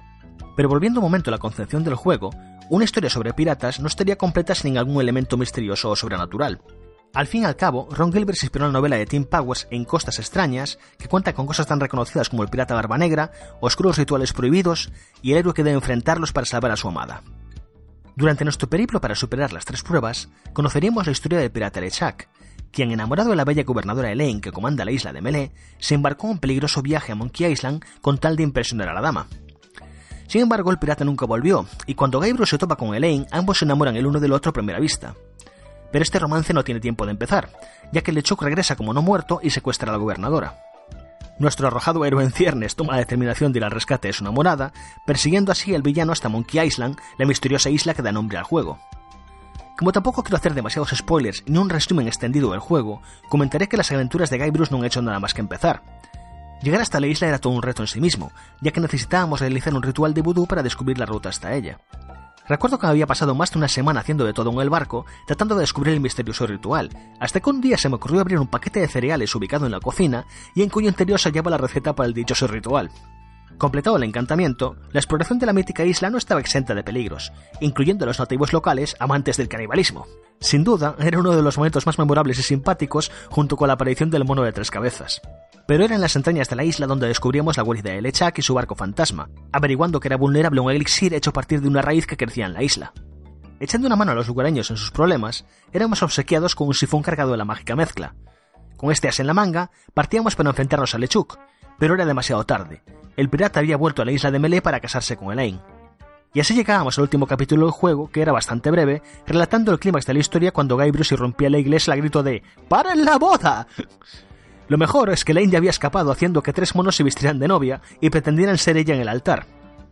Loco de ira, Lechuk se enseñaba con nosotros y durante la trifulca perdemos el elixir.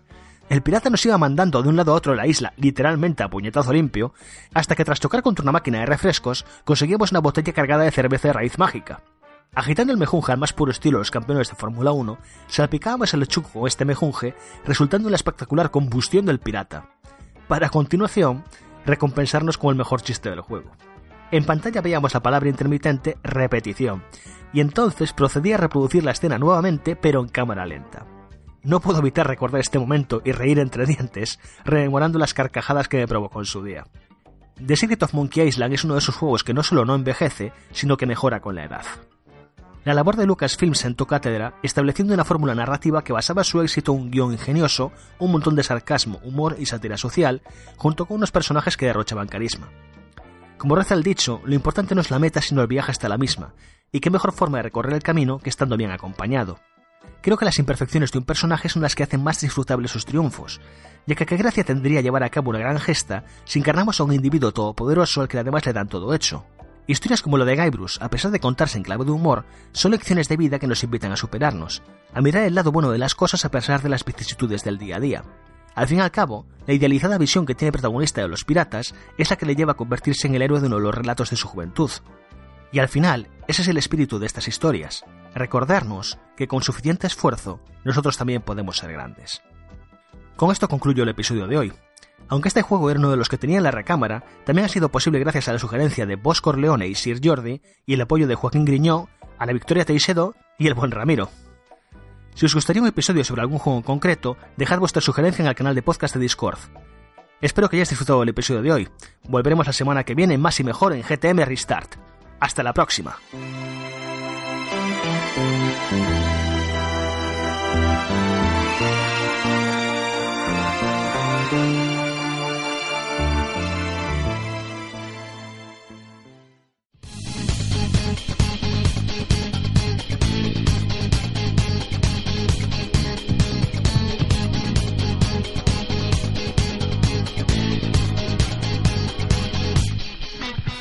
Hemos llegado a las costas de... Iba a decir del Guadalquivir. Por ejemplo, ¿sabes? A las costas de Madrid. A las costas de Madrid. Piratas de agua dulce, Eso. Pero me comentan por aquí, me comentan Piratas por del el- Madriles. Perdón. Me comenta el capitán que Sergio Carlos, ¿qué le ha pasado? ¿Se ha quedado en la isla? Pero la habéis tirado a los tiburones. Le hemos pasado por la tabla. Eh, por la tabla sí. Sí. Hemos dicho, mira allí que hay no sé qué. Y no hemos dado la vuelta al barco. Entonces se ha quedado Obi-Wan por siempre Eso o va a volver la Volverá. Eh, igual igual vol- volvemos a poner, pero ahora tenemos otras cosas que hacer. Le no habéis- está- le habéis sí. metido la Switch en el zurrón para jugar por lo menos. No, no, no, la Switch no la hemos quedado. Somos, Y- somos y- piratas. Y, el zurrón también. ¿Y está jugando a la Switch en el estómago del tiburón? Porque yo creo que lo habéis tirado a los tiburones. Somos piratas, Sí, sí. recordarlo, la vida pirata, la vida mejor. Y Si esto oís, es un, así. si oís un grito de fondo, ya. Exactamente. Y si vos para ahora, nada. ahora llegas a tu casa y, y te hemos roto todas las camisetas de Assassin's Creed, pues tío, somos piratas. O sea, no tenemos No, hay miramientos con nadie. Nada. O sea, mm, No hay eh. Uganda es nuestro corazón y es lo único que respetamos. Viva Wanda, viva Wanda. Eso. Hombre, Pues es- vamos a guardar los sombreros de pirata al menos por un momento para escuchar a nuestros socios y para responder sus preguntas, por supuesto. Vamos a ello, Vamos a pues. ello, vamos a ello. Eh, ¿Qué se sortea hoy? ¿Qué se sortea hoy? ¿Qué se sortea ¿Lo, hoy? hemos, ¿Lo hemos decidido? No. No, porque aquí venimos improvisando. Pero No como ellos no saben por lo que participan, pues ya veremos qué damos. El, el libro de arte de Soul Calibur, ¿no? De Soul Calibur- No, pero es que ese es muy pequeñito. Es muy chiquitito. Eso. eh, ya veremos qué regalamos. Eh, somos piratas. No, es que tenemos por ahí unos juegos que llegaron, en- ¿te acuerdas? Ayer. Sí, pero no recuerdo. Es que tenían nombres muy raros. No lo sé. Y para, y para regalar algo que no sabemos ni lo que es, no. Bueno, pensaremos algo, habrá premio. no Sí, sabemos qué. lo hay algo lo bueno. Y además, como no participan con un premio claro, pues bueno, tampoco pasa nada. O sea, está guay que se recompense eh, la pregunta que más nos gusta, pero que la gente no acuda por. mm, No, voy a hacer esta pregunta porque justo sortean esto y me lo quiero llevar. Eso Claro, es. claro. Así que mira, mejor Eso- que ni sepáis lo que os va a llegar. eso es que na- más, hoy- más pirata- pues- sorteo pirata. No, voy a regalar una bandera de España, coño. Sorteo Pero ¿por qué vamos a regalar una bandera de España, por favor? Eh, bueno, eh, o, o- o un paquete de salchichón, o si es que puede. ¿Y si te llegar toca un republicano? Bueno, que ya Claro, que son de no, los mocos, no, que lo que quiera. Mejor pero- política no vamos a arreglar. Sí, exactamente. Eso Venga, es así. La única bandera es la pirata. Eso es. La nuestra. Venga, va, eh, empezamos con Goruni, nuestro querido Goruni, que, Hombre, Goruni. que es un grande entre los grandes. Nos manda 20 segundos de pregunta y allá va. Hola chicos del podcast. Mi pregunta es, eh, ¿cómo podéis ser tan canallas de no dejarme darme de baja de GTM tras haber perdido el trabajo y enviarme la revista de todas maneras? Ahora tengo que quereros de por vida. Demostráis día a día que sois una familia de la que quiero formar parte y un auténtico ejemplo a seguir. Gracias por todo. Bueno, esta, no me la esperaba. No. A ver, el caso de Goruni es que esto queda así muy raro, ¿no? Lo hablamos, lo hablamos, Lo hablamos con él. Eh, eh, Goruni nos ha ayudado mucho, ha venido veces a ayudarnos a ensobrar, eh, nos ha hecho vídeos como, junto con Javi y nos escribió diciéndonos que bueno que había perdido su trabajo, se había quedado en el paro y que se tenía que dar de baja de la revista. Eh, aquí el señor de las cuentas, Ramiro y yo, empezamos a mirar y dijimos que no admitíamos No podía que se ser baja y que lo cubríamos nosotros. Entonces él decía que no, que no, que, que, que- que si no aportaba dinero, que no. Y No, no, es que básicamente ni le hemos preguntado. no, O sea, eh, bueno, yo sí, me contestó el email ah, y no sí, le contesté. que Dije, es que no me no, no, acepto. Que me quiero dar de baja. Y dijimos, Y muy sí. bien, o sea, date de baja. Date de baja. La revista la vas a recibir. Entonces, exactamente. O- Él sigue recibiendo la revista y cuando vuelva a tener trabajo Sabemos volverá. que cuando vuelva a tener trabajo volverá a escribirse y, y no habrá ningún problema, pero vamos a una persona que se ha volcado tanto con nosotros Mm. de manera desinteresada y tal, eh, al igual que él nos hizo el favor, nosotros tenemos y que que devolvérselo. esto- estos gestos llegan porque no hay... Pocas compañías hacen esto. O sea, Eso es. Es que, esto, es que esto no es ganar dinero, esto es que somos una familia, tío. Eso Y es, si, y si a Goruni le ha pasado esto, Pues, oye, ¿le vamos a dejar nosotros sin GTM? No. ¿Los piratas? No. ¿Ya, ya se lo robaremos a alguien por otro lado? no, no es lo mismo que cuando vienen los youtubers estos que han venido y, oye, molaría mucho que GTM fuese mi revista de referencia, guiño, guiño. Dame, dame. Ok, suscríbete. Claro. Eh, no, pero es que molaría que fuese mi... No, Pues lo O puede sea, ser por tenemos youtubers 2.49. suscritos. Que- tenemos gente. Yo no voy a dar trato preferencial a nadie por ser famoso. Si esto no funciona así. Aquí cada socio es vital y no va a haber regalos para nadie. Pero en, en el caso de Goruni, pues sí que pasó esto. Sí. Y, bueno, y lo, no. lo seguiremos haciendo, o sea, son, al final es como decimos siempre. Ya tenemos el premio para hoy. Mira, una suscripción. Para Goruni. Una suscripción. Pues Goruni ha ganado, ya hemos terminado la Y ya está, justificado. Pero no, bueno. no, bueno, un, un abrazo a Goruni. Sí. Y bueno, hablando ya, y, y- perdón si me alargo por el gesto este de, de familia, de GTM y tal, creo Mm. que tenemos algo que agradecer, Mm. que ya lo hemos hecho, pero Mm. ya que quede en el podcast. Los- los disfraces que nos no, han mandado. Eh, sí, eh, el mío me encanta. Me No. Eh, eh, eh, muchos de nuestros socios han conchavado Sí. y, y nos han mandado una cesta de Sí. Navidad a las oficinas. ¡Vino! Vino, eso es, vino, Borja. Porque es- en el fondo es un, es un piratilla también. Sí, te gusta. Y la verdad es que se han conchavado, nos han mandado fotos, cartas, una gran cesta de Navidad y, y desde aquí quería agradecérselo de corazón. Sí. Porque la verdad, eh, ya eh, no lo material, que es que nos da igual, es que solo el gesto de reunirse, mandarnos unas fotos cada uno con sus revistas. Bueno, es que ha sido espectacular. y planear todo esto, yo para mí, o sea, eh, es increíble. Está, Entonces, está pagado. Es que aunque no cobremos nada, da esto igual, está pagado. eh, no, está pagado. Está Está pagado. O sea, tú a qué, Bayu. a qué- lo, lo- lo hablábamos ayer en el ensobrado, tú a qué empresa te vas, tú te vas a Amazon a decirle qué bien, cómo me gusta tu trabajo, toma una cesta me Navidad. paquete al día te, siguiente. te vas a, a, yo que sé, a, a Front Software a decirle a, bueno, tú así. Eh, Miyazaki, eh, Joder, me encanta limpiar el avión, Eso pero es. si no- Pero bueno, porque no puedo, porque pero no puedo, ¿no? Pero si que- no voy a limpiar los zapatos. Que nuestros lectores Y pelea que tengo. de algo que se supone que está muerto, como es el papel, eh, se conchaban entre todos para hacer lo que han hecho, yo no tenía palabras. Yo Sí, sí, yo lo he visto y me he quedado... Digo, no me lo puedo creer. vamos, eh, prometemos eh, a, a Sergio Carlos, antes de tirarlo al fondo del mar Sí. eh, con hormigón en sus pies, eh, le hemos puesto una tableta de turrón en el pecho y le hemos tirado para que hiciera peso, ¿no? Por Ahora es turronero. Ahora es turronero. Ahora morirá siendo un turronero. Y, y- y- y pensamos, eh, pensamos repartir la cesta Sí, entre hombre, toda claro. la gente que hace posible GTM en la mayor, en la mayor medida posible. Así que Borja Jamio Borja, eh, bueno, Borja ya está distribuido, creo que no hace falta preguntar. Y ahora entre todos vamos a repartir a Jamio. eh, si tenemos aquí a Marta García Villar, que Sí, cuando eh, tiene, venga tiene un motivo, tiene un motivo mensual para venir a Madrid. Sí, sí, no, dilo, dilo. Un programa de Bueno, televisión. también estamos haciendo un programa de televisión que... Ya hemos hecho, ya hemos hecho. Ya hemos sí, hecho, ya hemos visto hecho. el primer. Hemos visto el piloto y, y bueno. Sí, sí. Sí, sí, también he visto mis memes. En... Ya hay memes, Había hay hecho memes, ya hay- empujacarrito. ya hay memes. Pero hay memes de algo no publicado. Pero Sí. bueno, no, no quiero desviarme mucho, así que muchas gracias a todos, sois increíbles y GTM es posible gracias a vosotros porque es así, vosotros hacéis posible Sin esto duda. Sí, y yo- seguiremos haciendo. Yo estoy impresionado. ¿Quién nos hubiese dicho esto, Jamio, cuando empezamos? Que acabaría así. Y lo Que que, queda, esto no porque acaba. esto está empezando ahora. Esto. Pero es que no, no lo imaginábamos ninguno. Yo- Recuerdo tiempos de web. Yo para mí eh, hubo tiempos muy tiempos de no, crunch. ya, bueno de, de- de acabar negros con el ¿De tema para qué de estamos haciendo esto? Totalmente porque un día tenías 300.000 visitas otro día tenías cero Pero un día Cuando la no web había iba problemas- fina Cuando no había problemas de servidor. De que había- servidor. Claro, un día la web iba fina, otro día el servidor se caía, yo desde mi trabajo llamando al servidor, es que me cago, ¿Cómo pero era? ya gritando. ¿Cómo era? ¿Cómo se llamaba? ¿Gigas o...? sí, Gigas, Gigas, un saludo a Gigas, nos fuimos a de Gigas y no volvimos. Y se caía la web, y se caía la web, y, se- y era un- y luego eh, co- ponías una noticia ahí matándote y un comentario. Sois unas mierdas, os odio.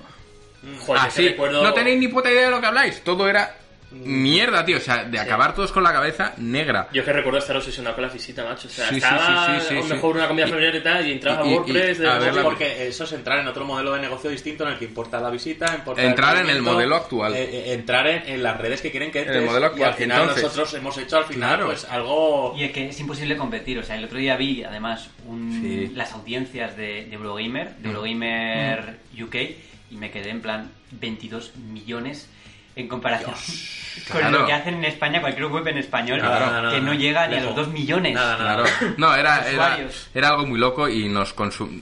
No voy a decir que fue todo malo porque es mentira, nos unió como equipo No, muchísimo. fue- es un proceso, fue parte de un proceso en el que... Pero bueno, que nos unió como equipo porque estuvo a punto de acabar sí. con nosotros. Sí, sí, sí, sí, estuvo a punto sí, de, sí, de- sí, sí, de sí. destrozarnos y luego Os decidimos frente a las inclemencias nos reinventamos haciendo algo que nos llene Y ya está. y, y nos volcamos Ostras, tanto en esto es que, que bueno yo, re- yo recuerdo ese momento, eh, era, fue Sí, crítico, sí. crítico. bueno yo, yo me acuerdo Yo estaba aquí en Madrid, de hecho, yo, me acuerdo de, de salir de mi trabajo a la hora de comer ya pensando qué podemos hacer porque la web no puede continuar nos va a matar nos, Sí, nos sí, va a sí. acabar y, y empezar a pensar y meterme en mi coche estando estacionado el coche y yo pensando pensando pensando hasta que le- me acuerdo que le dije a todo el equipo dejadme pensar cómo lo podemos hacer Sí, lo recuerdo.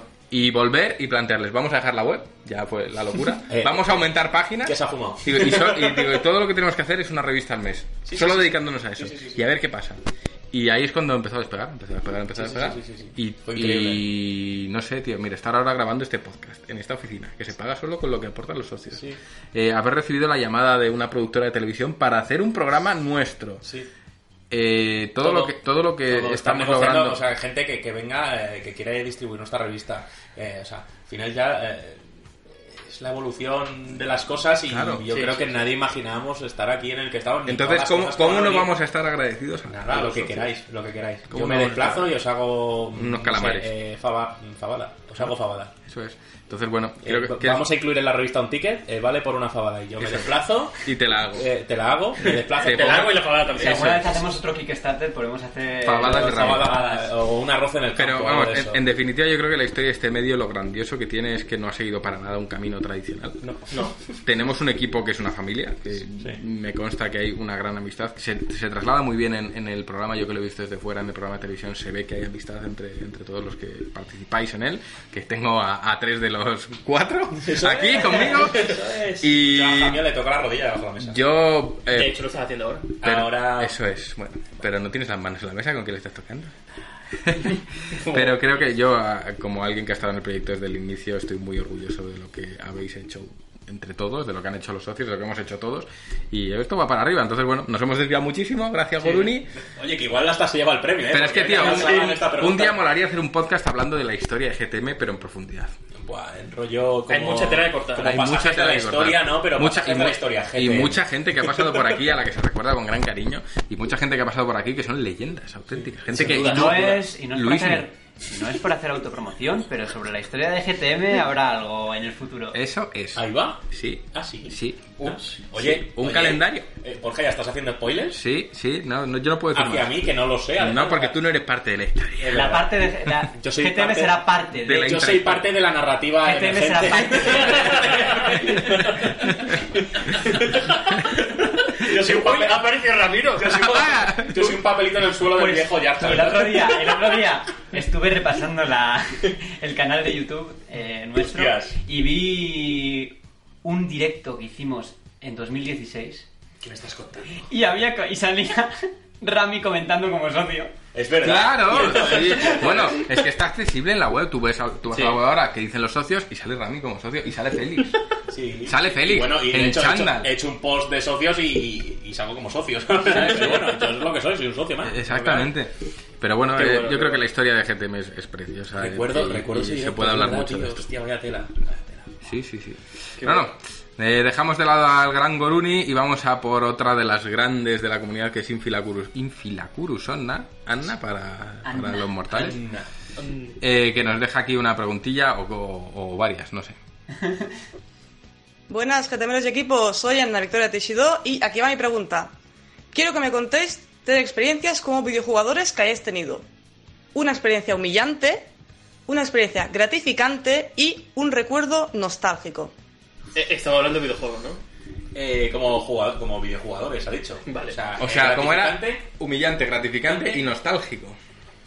Hostias, pero es que esto lo teníamos que haber escuchado antes para prepararnos un poquito, ¿eh? Ya, tío, es lo que tiene Eh, el directo. Yo ya lo tengo. Venga, Venga, Borja, dale fuerte. El humillante. Dame un boli, que voy a ir a- ordenándome las ideas, yo también. No, me te- no tengo que irme muy lejos porque hace poco estuve en Humillante. un streaming solidario jugando a, ¡Hombre! a Fortnite. Y saliste a tu, a, tu pri- ¿Cómo era lo que hizo Sasel? Eh, Un saludo a mi A- primo, a mi primo, el verga larga. el verga.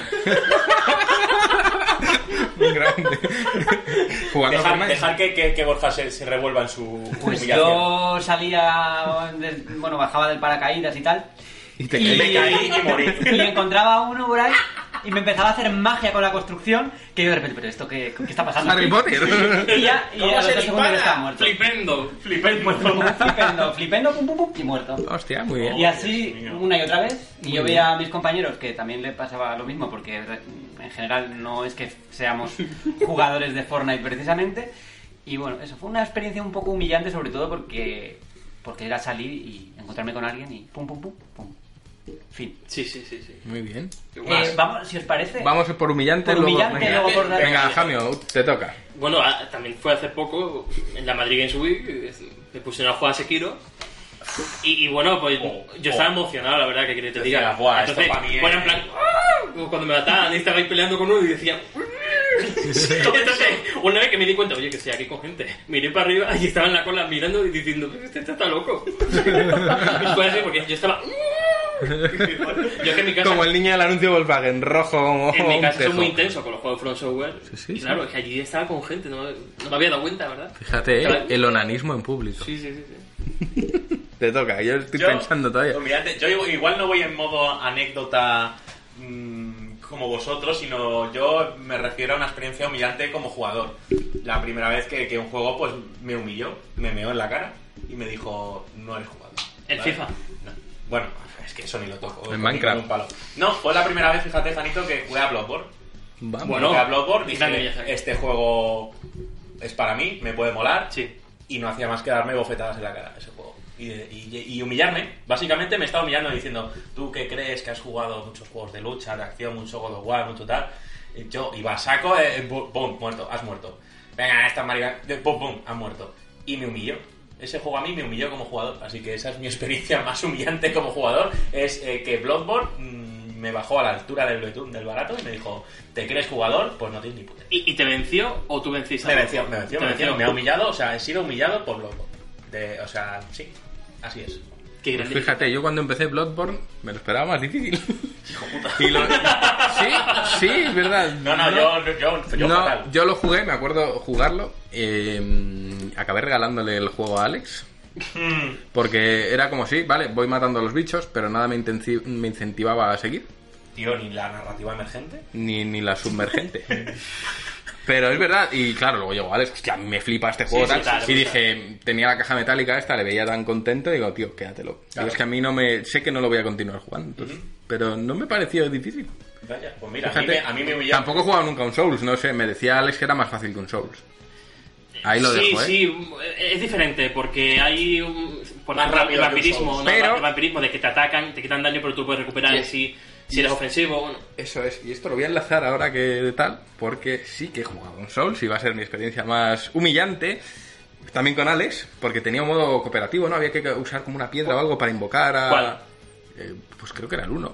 Fácil. sí, con la piedra. Era el 1, me acuerdo porque tengo la caja ahí en, en casa. Y, y había que, que, que invocar a un. Era random, bueno, al final, después de una hora conseguí invocar a Alex. Sí, tienes que tocar la señal que te aparece en tu mundo. Sí, parecía un multijugador pues, sacado de Nintendo, Claro, yo no había jugado eso en la vida. Era, era en plan como el I Wanna Be de, de Guy, que Sí. era en plan vas andando y te cae una piedra a la cabeza y te mueres. Sí.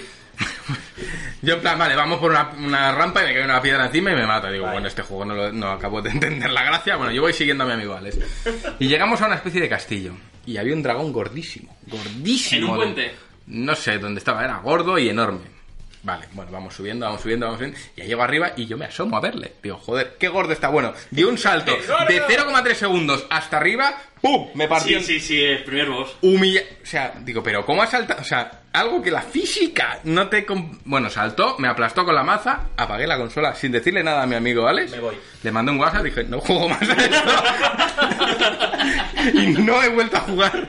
Está hecho porque la gente se sube a la torre y Claro. la ataca. Pero Bueno ¿qué pues, bueno, pues yo, claro, después de que me hayáis una piedra, después de saber que el juego va, va a esperar a que haga lo que el juego espera que yo haga, pues me asomé a ver al dragón, en plan, qué gordo y qué lejos estoy de ti, me aplastó. Sí, te humilló un gordo. Y dije, apago la consola. O sea, con total seriedad me quité el casco eh, de la Xbox 360, Muy sobrio todo. eh, apagué, me, me hice un sándwich de nocilla Eso es, meter la cabeza en el horno, y ya está. Fue así. Y te pasó algo parecido con Nioh, ¿no? Que también lo empezaste con Alex o algo así en cooperativo y... Mm, Pero Nio no me desagradaba, lo que pasa es que también me, me aburrió. Me acuerdo que llegué a un boss que había dentro de un barco, ¿me suena? Como la parte baja de un barco. Que ya ese me breaba. Era en plan... No, no, luego fui a más. Uh, incluso llegué a uno que hay como en un cementerio que es como un perro eléctrico. Sí, ese sí. Buah, ese era intenso. Y creo que me quedé ahí, en plan, dije, ya con esto no puedo. Pero no me desagradó Nio. Venga, Y ahora vamos, vamos con la experiencia gratificante, que yo creo que de, de alguna manera siempre está vinculado al, a, la, a- a la sensación que te da cuando matas a un enemigo y dices a un enemigo difícil y ¡buah! ¡Qué gratificante! ¿no? Pero yo voy a decir otra cosa. A mí, eh, una experiencia gratificante como jugador fue, por ejemplo, el final de Final Fantasy X. Fíjate. Porque tenía mucha personalidad y mucha sensibilidad y hasta... Y entonces, pues yo no había visto muchos juegos que trataran la historia de esa manera. Ujú. Así que me, me quedo con ese momento. Qué bonito. Creí que iba a decir gratificante cuando, no sé, puse el Assassin's Creed, el que fuera. de- ponga, aquí un Assassin- ponga aquí su Assassin's Creed. Eso es. A mí me parece que eso lo juegas Assassin's Creed. No, hombre, es, es- Ah, bueno, cada uno tiene su estigma. Yo soy el de los sí. Odyssey. o sea, si es así, es así. Juegas Assassin's Creed, bebes vino. Eh, Eh, ¿Por qué no lo hacéis vosotros primero que tengo que pensar? yo es que tengo que pensar también, Juan, Sí. bueno, gratificante. Venga, va, yo voy a hacer- voy- voy a- descubrí los Odyssey, el No. momento más bello de mi vida. Eh, momentos gratificantes hay muchos, pero sí, es que eh, persona- de Persona 5 te puedo contar unos cuantos. Pero voy a hacer como hicisteis en el podcast pasado, que era el primero que te venga a la mente, Sí, sí, que es claro. como lo más natural.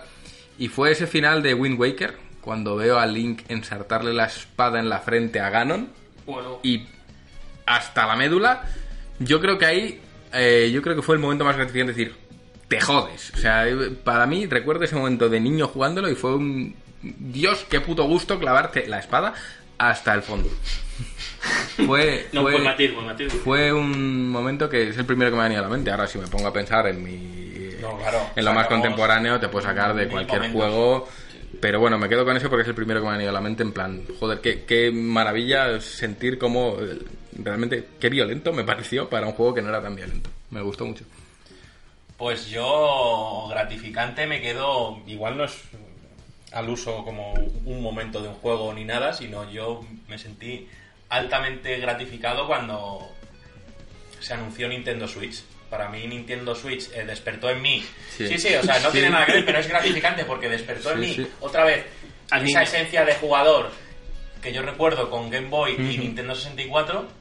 Y ese, porque yo seguía jugando a videojuegos, seguía con, con PlayStation 3, con PlayStation 4, con Xbox 360, pero ya de una manera más adulta y eso despertó en mí eh, a- otra vez al niño Eso y, es. y la ilusión, sobre todo la ilusión de, de volver a, a- jugar ciertas cosas, de volver a, a juntar a gente en casa y jugar a una consola, que eso hace que no pasaba Sí, para mí eones. mucho tiempo. Y eso fue para mí muy gratificante, o sea, volver a creer eh, eh, eh, los videojuegos como yo los tenía concebidos antes. Porque es un, era una campaña muy enfocada al jugador que ha crecido. Sí. Y hemos pensado esta Totalmente. consola para ti, ya que no tienes tiempo de estar en casa Sí. jugando, juega en la calle, juega en- cuando Sí. estés de visita en casa de tus padres, cuando estés... A mí me pasó igual, tío. Me pareció gratificante, Me pasó además igual. no poder, porque despertó un jugador que creí que Y- ha muerto y, y- y sepultado y que no iba a volver a Y salir. te diré que a día de hoy es mi consola favorita en cuanto a... mm, Me permite ser el jugador horizontal, si quiero. Sí, Sí, sí. Venga, cambio. Mira, mm, no, no soy original porque es el final de Dark Souls 3. Ya, Ya está. Joder. Pero, pero Luego me dicen a mí de Assassin's Creed. No, Porque no es el sale Miyazaki... Hay, hay que empezar ya con Jamie darle un poquito de... Le damos, con la narrativa le damos, pero bueno. No, pero imagínate llevar jugando a la misma franquicia de 2011. Sí. llegas al sitio final que Que- todo el mundo está derruido y en ceniza. Donde parece que todo... Tocas, tocas la niebla y te encuentras a un, un caballero gigante con la armadura original que combate con los mismos movimientos que un jugador y que cuando le vas a vencer se convierte en una especie de win. O sea que win es eh, el amo supremo prácticamente de, de la saga. Es como... Es mind blow. O sea, la, la canción va variando de una canción original a de repente al, al tono de piano de la canción original de Win. O sea, Hostia, tío, qué, qué bueno eres narrando, cabrón. es, Debería meterte en el equipo de- de- Sí, del próximo Souls, porque igual... Mira, te juro que cuando lo vencí es que me quedé temblando y digo, Temblando. acabo de, acabo de matar a, a- a- ese jugador que me he enfrentado durante seis años Eso es. y que aquí está muerto. Oh, y vaya. ya ha nacido de nuevo. Casi Joder, me dan ganas de jugar a Dark Souls. Sí, Sí, casi, pero no. Pero me ha, me ha recordado un momento Prefiero morir a pellizcos. que no, no creo que hayáis vivido ninguno porque es de Dreamcast, pero ya que Eh, ojo, Janito dice en ese programa un- de televisión, ¡qué un- grande Dreamcast! Así. Joder, se le escapa, ¿eh? tenemos sí. un debate, Sí, tenemos sí. un debate pendiente de. Dreamcast. Pues, pues me, me- pinceladita. me- ha recordado, yo jugué muchísimo a Dreamcast, a Fantasy Star Online en concreto, fue mi, mi primer contacto con los juegos online. Online. Y ese boss final, en el que llegas a una pradera llena de flores, hay un monumento enorme, altísimo, y me acuerdo llegar con cuatro amigos a los que aún conservo el contacto. Qué guapo. Y todos ahí parados en plan, aquí va a pasar algo, aquí tiene que pasar algo. Y el más alocado del equipo, pues empezó a dar vueltas por ahí y se subió al pedestal. Y en ese momento en el que se sube, cambia la música, que hay una... Así, se vuelve todo negro, todo lleno de calaveras, se distorsiona todo y sale el bicho encima de él, ¡pum! Y le calza un hostiazo. Y, y yo me acuerdo de, de es- de ese momento de descubrir, porque ahí no había spoilers en internet ni había nada, y, y descubrir ese boss final de esa manera, me, ver cómo se derruía todo, me, me dejó flipando en aquella época. Qué grande Dreamcast, tío. Sí. Oh, eh, otra vez. Pero, Sí, pero sí. vamos a hacer una Eh, fue un. Te digo una Yo cosa. la tengo en una vitrina en casa, la Pero Dreamcast. es que yo me quiero comprar una. De Pues segunda yo la mano. tengo, que te lo diga Rami, la tengo en una vitrina, además eh, plastificada para que no se amarille el Sí, plástico. es que amarilla el plástico gris. Sí. ese. Pues habla con Kurosona, Sí. igual te consigue. Sí. Sí, sí. Venga. Y vamos por el momento nostálgico. Hostia. El momento nostálgico. Ahora mismo hemos vivido el unos mío, yo lo- cuantos, el sí. mío yo lo tengo claro. Assassin's Creed. No, no es Assassin's Creed. Harry Potter. Es un VHS. Un VHS de The Legend of Zelda Mayoras más que dieron en Nintendo Acción o en Eso Hobby es. Consolas, que no me acuerdo. Eso es. Creí que, creí que decía el VIH de la Nintendo. Un saludo para nuestros compañeros de la revista Del oficial VIH. Nintendo. Bueno, Eh, grande- nostálgico porque pues, lo has encontrado hace poco, lo tienes conservado y lo has, lo has, lo has Conservado cogido. lo tengo, por supuesto, pero ahora lo veo de vez en cuando en YouTube. Y, ah, eh, eh, y vuelves, ¿no? Vuelves a la Y época. vuelvo, vuelvo a esa Qué época, sí, sí, es un momento nostálgico. Nostalgia. Bueno, Juan, Ah, nostalgia. Cambiar cómo se limpia, ¿eh? Siempre. No, es que nostalgia, yo no soy un tío muy especialmente nostálgico en eso y... Pues di los toys y ya está. No, porque los, los toys no me despierta nostalgia. No. No... mm, no sabría decir. Dejadme pensar un poco, Rami, tú di... Yo es que por nostálgico, la verdad es que a lo mejor la pregunta mm, nostálgico podría haberla respondido también con lo de Nintendo Switch porque me lleva una nostalgia, pero no. Y parece que soy así el, el- el defensor de Nintendo Switch. Mm. Pero nostálgico, pues eh, yo qué sé, eh, nostálgico para mí, pues qué puede ser, tío. Hace poco mm, fui a, a una casita que tenemos ahí en un pequeño pueblo de Ávila y, y bueno, ya hay muchas cosas que lógicamente entre que con tu adolescencia te empiezan a dar igual y demás y hay cosas pues que das por perdidas y por tal. Y, y me dio por descubrir, eh, me, me dio por mover cajas, cajas con cosas que ponía Ramiro, eh, juguetes, yo, ¿eh? Pero mover. Eh, eh, mover cajas y por, eh, entre Un trastero. en- en un- es, es como una leñera que tenemos aparte y tal y ahí siempre ha habido cajas y es que ni las he tocado y me dio por tocar y empecé a abrir y empecé a ver pues cosas como, como las que dice eh, Borja tenía VHS de las hobby consolas de cuando eh, te regalaban a lo mejor eh, un episodio 2 de, de la serie Street Fighter Eh, mi álbum de Pokémon completo, entero, me lo encontré ahí. Cómics de Dragon Ball de serie azul, serie amarilla, serie roja, un huevo.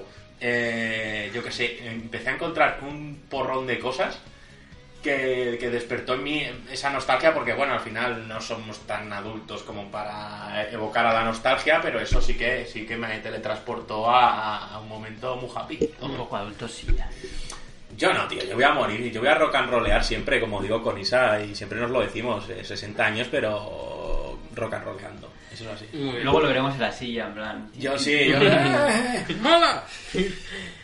Nostalgia. Mira, Eh, hace- cuando veía en la tele el contra. Half-Life.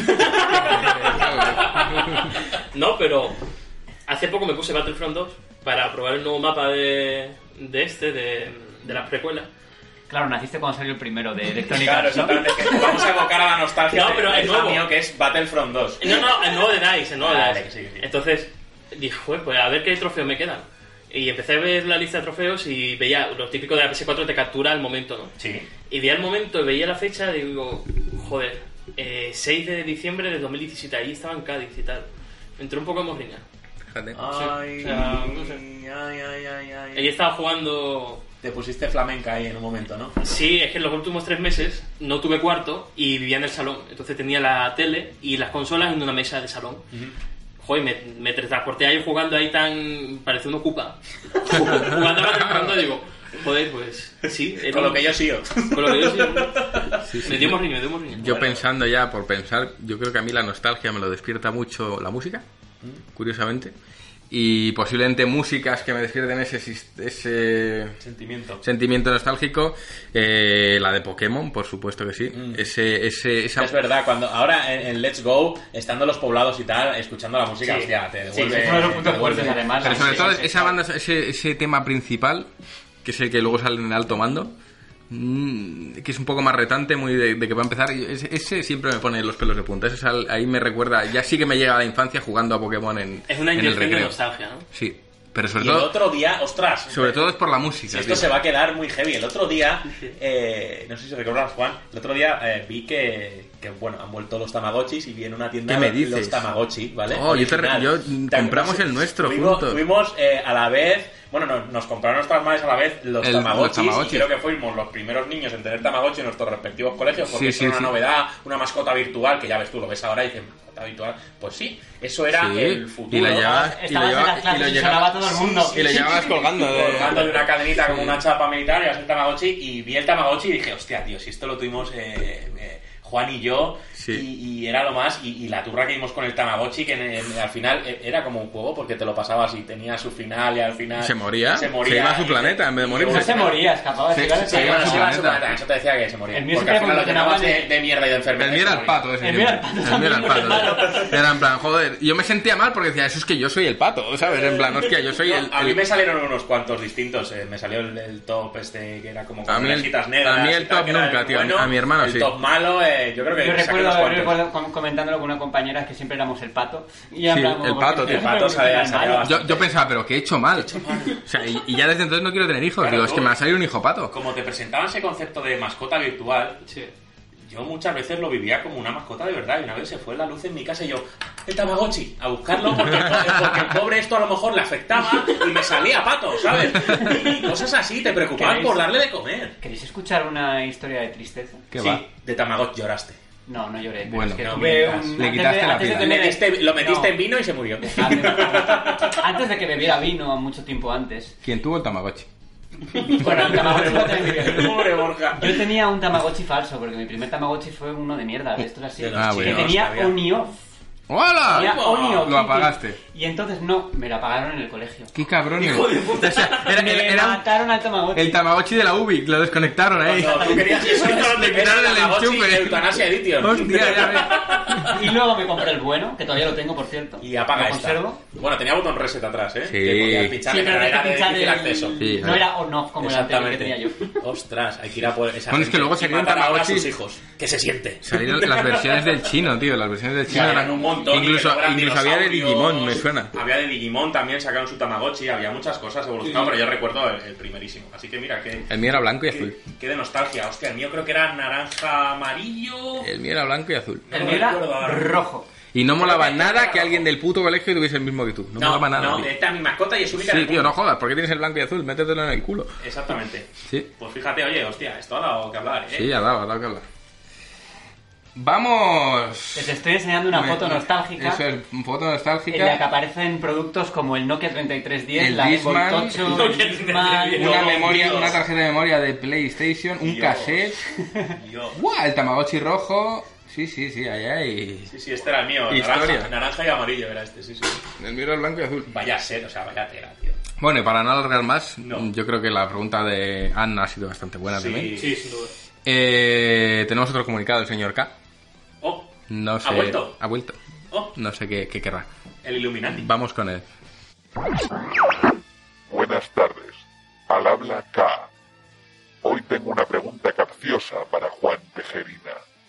Comprobaremos si se moja o si opta por una excursión por los cerros de Úbeda. Pongamos una situación hipotética en la que una versión antropomórfica de Nintendo y otra de Apple han perdido el conocimiento en el interior de un edificio en llamas. Pero claro, en la puerta estás tú, Juan. Así que dinos, ¿a cuál salvarías? Y por tanto, ¿a cuál te arriesgarías a dejar perecer en los valiosos segundos que te tomaría el primer rescate? Fin de la transmisión. Ostras, este, este señor cada vez me parece más al de Sau, ¿eh? Vamos a jugar a un juego. una pregunta. y, y además a mí, digo, ¿será alguna pregunta de diseño o algo? No, No, salvar no. vidas. Eh, Apple o Nintendo. O sea, dos, Sí. dos personas O sea, antropomórficas. como si tomaran forma humana. Porque eh, ya damos por hecho que es que realmente un seguidor de Nintendo y de Apple no son muy humanos, ¿no? No, debe ser que no. De decirlo por mí. ¿Y a quién salvaría yo de un seguidor de Apple o un seguidor de Nintendo? Ten en cuenta que si dejas al de Apple, tendrías una manzana asada.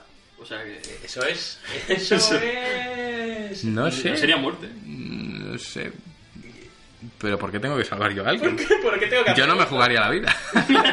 Me inmolo yo para que ellos dos sigan. Además dice que han perdido el conocimiento, ¿no? Bueno, ¿Y no está el perro en la ecuación? Oh, el fa- famoso bueno, aquel. es que Bueno, si hay bueno, un perro bueno, ya bueno. sabes, vamos Bueno, a por el perro de cabeza. Em, no lo sé. Yo es- tengo claro que a champunes le dejaba dentro del Yo, edificio. yo metía champunes. Digo, Yo, que o sea, es que esto sería más fácil decir, ¿a quién metes en el edificio ya que está en llamas? Pues aprovechas y metes a champún. Claro. y al Tamagotchi de On-Off de, de, de de Borja, metes. y 5 litros de vino para que Esto empieza a sonar a cerros de Úbeda. Eso es, Exactamente, claro, no.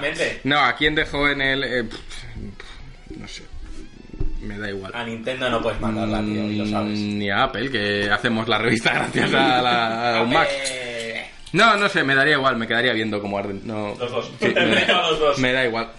Me da igual. Depende de la persona, ¿no? De... Y después de estas duras declaraciones, Eso es. mm, toca saber lo que hemos estado jugando esta semana. Y no he estado jugando a Assassin's Creed Odyssey. No, No no No creo. está- no Ha estado con mi Tamagotchi, eutanasia. La última vez que jugué a Assassin's Creed Odyssey fue cuando probé el DLC. Y Pero, ¿a qué has estado leyendo un libro de Assassin's Creed? Sí. ¿Eh? He estado leyendo Assassin's Creed Odyssey. ¡Esto es! Eso es verdad, ¿eh? No suelta el águila, ¿eh? Es Verídico. trabajo. No estaba ahí, la dice. El mochuelo. Y dicho lo cual, que estamos hablando de juegos y no de libros, eh, vamos a empezar por mío otra vez. El jugón. Este, este, este cambia todas las semanas. Mira, me pasé Spider-Man. Por Eh, fin. Y yo también, vamos a la par, tío. Sí, es que sí, la sí. Qué bonito. Me saqué el platino. Ya, tío. Bueno, sigue. Tiene tiempo para sacarse el platino. Es que manda Pero sí que el platino es... Se hace solo, ¿eh? Se hace solo. Ha dicho que duerme poco. Mingundi.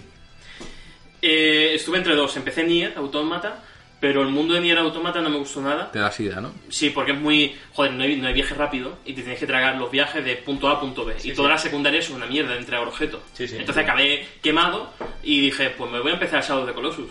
Oh. Y he matado al primer coloso y estoy ahí... Los lagrimones. El, el- el sentir que no lo estás haciendo bien. Sí. Yo a mí me pasaba. Ese análisis, sí. Matar ese primer Sí, coloso y decir, bien. he hecho algo muy malo, tío. Sí. Pero es que yo sabía, yo no sabía el pretexto del juego y era lo de revivir a la tipa esta. Sí, a la- Sí, a mono. Se llama mono. Sí, sí, saca, saca, a mo- saca mono de la uni. Exactamente. Exactamente. Objetivo. Objetivo resucita mono. mono y sale sin la sonda en la nariz y ya feliz. No, pero mm, me dejó de, me dio un escalofrío. Sí, no, Es que no- no es que- juego- no es- no hay épica en ese juego. No, No. hay épica. O sea, Es- la, la- la historia de ir matando gigantes que debe ser la algo. música acompaña, la verdad que acabas de matar a uno y es una música súper triste y Sí. tú estás diciendo, No, si es que este estaba aquí en su hábitat y Claro, he yo, venido me lo he cargado y me lo he cargado y no- y no por egoísmo puro, Sí. tío. Y, y que transmite muy bien la sensación de- del débil contra el fuerte. Sí. O sea, creo que pocas veces... En Pero ¿quién es el débil ahí? Claro. Lo- porque los gigantes no te atacan. Te miran como diciendo, ¿qué haces aquí? Vete. Sí, te Eres y tú, tú Y eres no tienen, tú una- el no que tienen va. cara de odio. Si tú si los miras a la cara, No- no tienen- la expresión no es una expresión de odio ni, ni agresiva. Es una, una expresión, eh, al final, pues bueno, lo que acaban significando. La que tiene, la que tiene un animal que Sí. tú ves, él no te odia, no quiere que te acerques, eres odio. tú el que va, a por él. Me ha gustado. Es un juego muy No, especial. lo, no lo has terminado, ¿no? Entonces, No, el primer Coloso me Te va a gustar. vale, Es un juego muy especial. Bueno, le vas a dar una tarde o dos y lo vas a tener. Es, es corto. Eh, Ocho sí. Es cortito, es cortito. La verdad es que es un juego redondo de los que nos gustan. a nosotros. A mí Sí, sí, yo lo tenía sí me siempre pendiente, tío. Y el, me el, gusta. El, el remake, ¿no? ¿Estás? es una pasada el remake. Sí. A mí me gustó. Y mira que yo mm, siempre lo había visto con recelo, lo jugué casi porque me tocaba analizarlo. Sí. Y me sorprendió gratísimamente. Tiene un poco ese elemento de narrativa. Totalmente, Sí, totalmente. Eso sí que es- Totalmente. eh, Ahí te lo imaginas tú y me gustó. Por eso digo que dentro de lo que hablábamos en otro podcast, de esos juegos que no son tu género, pero lo juegas y reconoces la grandeza que tienen, pues me pasó con Shadow of the Colossus. Fíjate que me hace una perspectiva, porque no había caído en lo de que no te atacan, es verdad. No te atacan. Sí, sí. Ellos no quieren que estés ahí. Tú eres el que va por ellos. No, no te buscan. Sí, tiene ese cambio de color en, en- en En los, los ojos, ojos. y cuando le toca mucho Sufren. los huevos, Sabes pues, que sufren. Pues sí van a dar por ti, pero yo no... Es que es, eh, transmite muchas cosas. Sí, sí, sí, sí. Ramiro. Eh, ¿Qué estoy jugando? Pues poca novedad en el frente, vamos a ver, poca novedad en el barco pirata. Eh, he terminado Spider-Man, al igual que Jamio. No he ido a por el platino porque, y como he dicho antes, Jamio existen dos Spider-Man, el de la misión principal y el de las secundarias. Estoy aburrido de hacer delitos. Sin duda. Y estoy aburrido de ir a, A las bases. mismas misiones de un sandbox genérico. Y eso hay que decirlo. O sea, Spider-Man se ha lavado mucho, pero hay cosas que alabar y hay cosas continuistas y que, bueno, en fin. Sin más. Eh, la aventura principal muy buena y me ha gustado mucho. Es que va increciendo, como decíamos, en total. Y ya al final es que. bueno, Pero es que llegas al último acto y es que parece que empieza el juego. Exactamente, a mí parece como que, exactamente, como que dices, bueno, ¿y ahora qué, tío? Porque es que ahora empieza todo. Es que se nos y, estás deseando que salga ese título, pero yo, de cara a la salida de ese título, espero que le den una vueltita más. Y porque supongo que lo habrá, no lo sé. Pero lo dejan muy abierto. Hombre, las cosas se ponen muy, se muy pone fuerte para es que se ponen que entonces se pone que quema y espero que es- ese título exista pero bueno quiero que le den una vueltita a ese mundo a ese mundo abierto Eh, jugando también nos hemos aventurado Juan y yo a empezar una campaña en Diablo 3 Eso es. en Switch Sí, sí. eh, a Si alguien quiere jugar. tiempos, si alguien se quiere jugar eh, le metemos de amigos rápidamente y bueno las pocas veces que quedemos para jugar pues ahí estaremos Eh, y bueno, eso es lo que estamos jugando. No, no le he dado a nada más. ¿A dónde has llegado, Diablo? A Diablo poquísimo, Nada, porque bueno, no. había seguido, yo me he hecho una historia principal eh, con un paladín, pero bueno, no tengo ni veintipico y no sé qué. Y ahora hemos dicho, venga, vamos a pasarnos una campaña, pero tú y yo. Entonces la iremos jugando poco a poco y eso. ¿Y dónde me he quedado? Pues no lo sé ahora mismo dónde estamos, pero nada, catedral. O sea. No, en- donde el Lori, que este Lori. exactamente, el rey esqueleto. Nada. Eh, y yo que estoy jugando, yo sigo con Pokémon Let's Go. Y no pararé nunca. No te creas, es ya que- te está aburriendo, ¿no? No. No. Sin más. El, sin más. No. No creo ni que lo vuelva a, a tocar mucho. ¿eh? No, sí, me ha dejado sin. Me ha dejado muy frío Pokémon Let's Go. Y. Cosa que, que encontrarán los socios de la revista porque hemos hecho este mes una cosita muy interesante. Sí, que es una hecho. doble reseña sobre Pokémon, ¿no? Así es. Hay una doble reseña. Juanpe habla de su visión muy positiva y yo no tanto. Bueno, es, Y los es- dos grandes amantes de. Exactamente, es parte de la esencia de GTM, enfrentar opiniones y que no hay nada objetivo No, ni nada absoluto. Entonces, Nada, nada. esto es lo que hay, que cada Desde uno se quede con la visión que quiera, que bien escogido estará.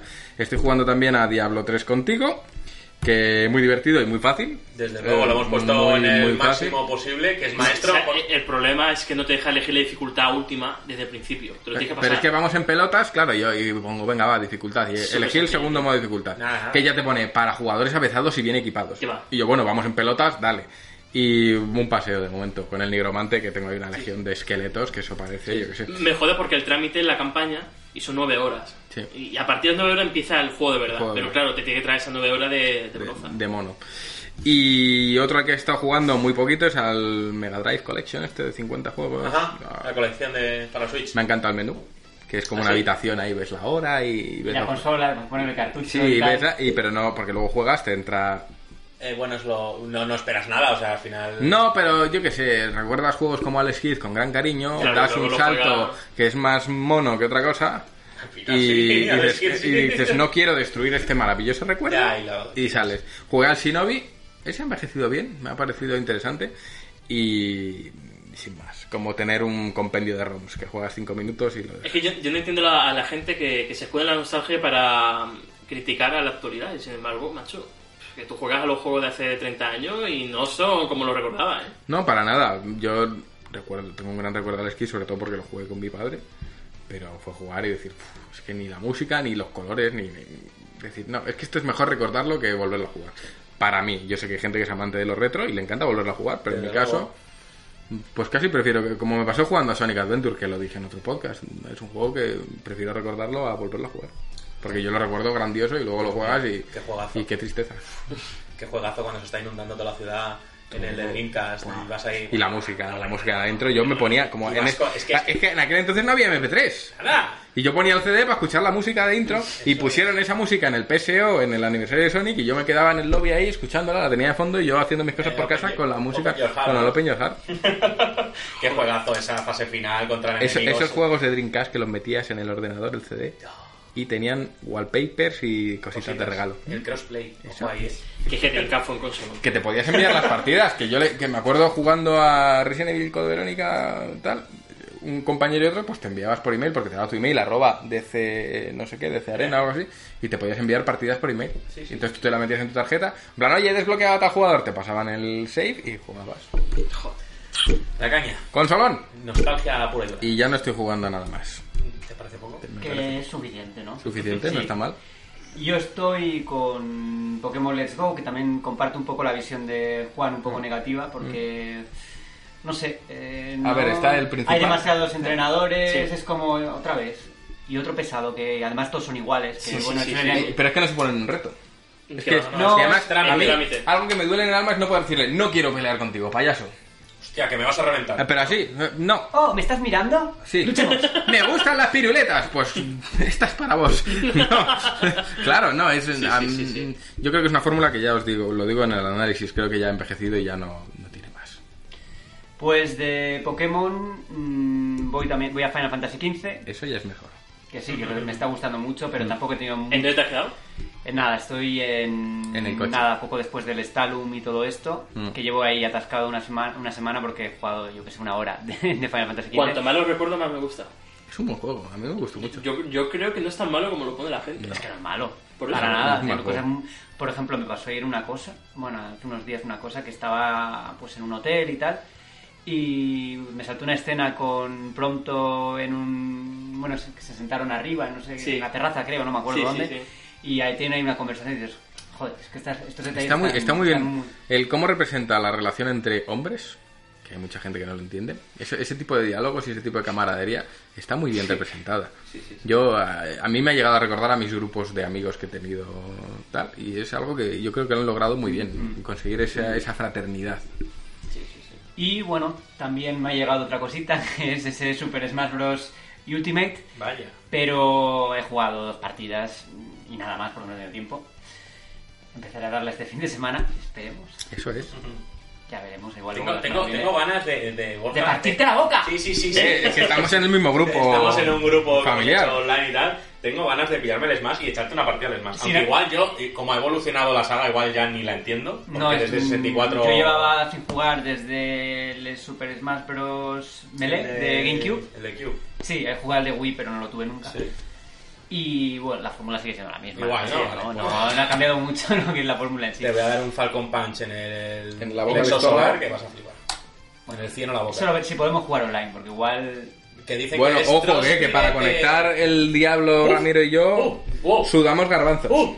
bueno, tuve que conectar la Switch al móvil y el móvil por 4G para jugar online con No este había señor. manera. Por no sé qué de los puertos de la puta mierda de, no sé, que puertos del router, pues nada, conecté con el Eh, móvil. conmigo nada y con el luego con el móvil sí. Acojonante. Y dicen que es Tróspido Online Smash. Ojo, eh. A ver, bueno, yo lo he leído, he leído gente que no está muy contenta con el online de Super Smash Bros. y no lo he probado todavía. Así que ya cuando lo probemos ya hablaremos aquí si, si está bien, es. si está mal. Qué lamentable. Alejandro no es muy optimista por lo que veo. No, porque Y- lo he sufrido con Mario Tennis. Eso es. O sea, El Aquelarre, el buen Aquelarre. Eh, nominado a juego- mejor juego familiar. Ahí lo tienes. eso de que da un Mejor raquetazo. demo familiar. Un raquetazo, el, el personaje se va para la derecha y de repente, uy, que no, que le he dado. Eso es, claro.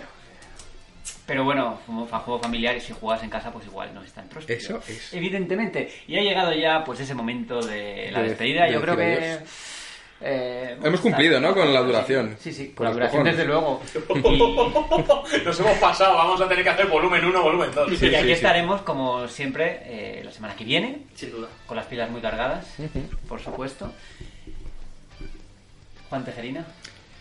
Juan Tejerina, eh, me has pillado aquí repanchingado pensando qué hambre tengo, vamos a... Vámonos ya. Vámonos ya que tengo hambre. Eh, no, dar las gracias a todos los oyentes, a todos los socios por lo de la cesta, a toda la gente que nos aguanta con nuestras bromas y nuestras chanzas. Eh, nuestra intención es eh, pasar un buen rato, que nadie se tome muy en serio Siempre bueno, lo que verdad. decimos, porque a veces, muchas veces son incluso para picarnos entre nosotros, yo lo advierto.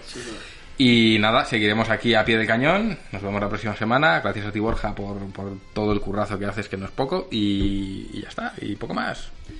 Ramiro Díaz. ¿O 10? ¿10? Eh, diez. Cocinas. 10 como las galletas que te voy a dar Diez. más. Eso es. Eh, nada, muchas gracias por dejarme mm, un huequito aquí y, y hablar lo poquito que sé, pero bueno, os lo agradezco y, y la verdad es que siempre, Siempre vas en perfil- gratificante. tío. Siempre vas en perfil bajo, macho. Es que es verdad, No sé, pero- que yo te puedo a montar merengue te gano, tío, pero y a jugar a o Bueno, a montar merengue, no sé. Y aquí Alejandro que siempre se adelanta. Siempre Siempre, se adelanta. Sí, no, Es que es, la- un- es, es- es la narrativa Es el emergente. interceptador. Es la, narra- la narrativa emergente que le huele. Es, que- Es el colaborador emergente. él, él emerge. Tú te estás despidiendo y él seta. emerge. El Alejandro. Castillo, ¿te vas, en. ¿te vas en carroza de, de caballos o no? Sí, parece que me han convertido en un chacarrito. O sea, que... Carrify. Aquí donde le veis. Aquí, aquí- a ver, aquí unas explicaciones. eh, en el programa de tele, que bueno, ya han salido algunas imágenes a la luz. Pero en el área de socios. En Sí, el el área de- Discord. sí, exactamente. De hecho, el que esté escuchando Pues- esto y sea socio, que se meta al Discord. Jamio ha pasado en Ya tiene meme y aparece en Oh. Y yo un, ya estoy- eh, y yo ya estoy en un carruaje Sí, sí. de caballos. Persiguiendo a una niña y, y, y protagonizando el teaser de Forza 5. Sí, sí, o sea, Ben-Hur. Ben-Hur. Ben-Hur. Sala Edition. Ben-Dev, o sea. Buenísimo. Pues nada, ah, espero que os guste el programa, de verdad. O sea, si os ha molado la imagen, Yo lo he visto y me ha gustado mucho. sí, ¿no? Mucho. Y, y sabemos que a, la- a los de arriba también les ha gustado. ¿no? Sabemos que le ha gustado a los productores, sabemos que le ha gustado a la directiva de la productora, que al final no somos nosotros, ha gustado a la directiva de GTM, que sí somos nosotros, y yo creo que es algo muy diferente a lo que hemos visto ya en, en parrillas televisivas y en Sí. esta clase de programas que están haciendo. Creo que va a gustar, creo que sobre todo a los socios, eh, veros a vosotros ahí, que al final os leen todos los meses y os leen por Discord, creo que, y nos escuchan aquí, creo que es una expansión del podcast creo que va a funcionar muy bien. De hecho, creo que ese- esa periodicidad mensual que tiene va a cambiar, seguro. Y además seguro que, pasa com- quincenal. Combina muy bien la diversión con, con la información, ¿no? Está muy bien. Yo lo veo acelerado. Porque Por en ritmo, televisión claro. el tiempo está muy marcado, no es como aquí que nos expandimos. Sí que nos pasaba que en los debates nos daba para 5 o 10 minutos más porque es que nos Se liábamos. nota, se nota que queréis hablar más, pero bueno, al final hay una Sí, que escaleta de tiempo y hay que seguirla y es así. Pero No creo como hacemos con esto. No, como hacemos aquí, que son las, son las 14 horas y Una 27. Llevamos aquí desde las 12, pero bueno, esto sigue. Pero creo que eh, habéis hecho un papel tremendo y creo que eh, lo vais a ver en cuanto, en cuanto salgan las opiniones de la gente. Creo que habéis hecho un trabajo enorme y como profesionales y además se ve claramente quiénes sois periodistas y quién no. ¡Eso Ramiro.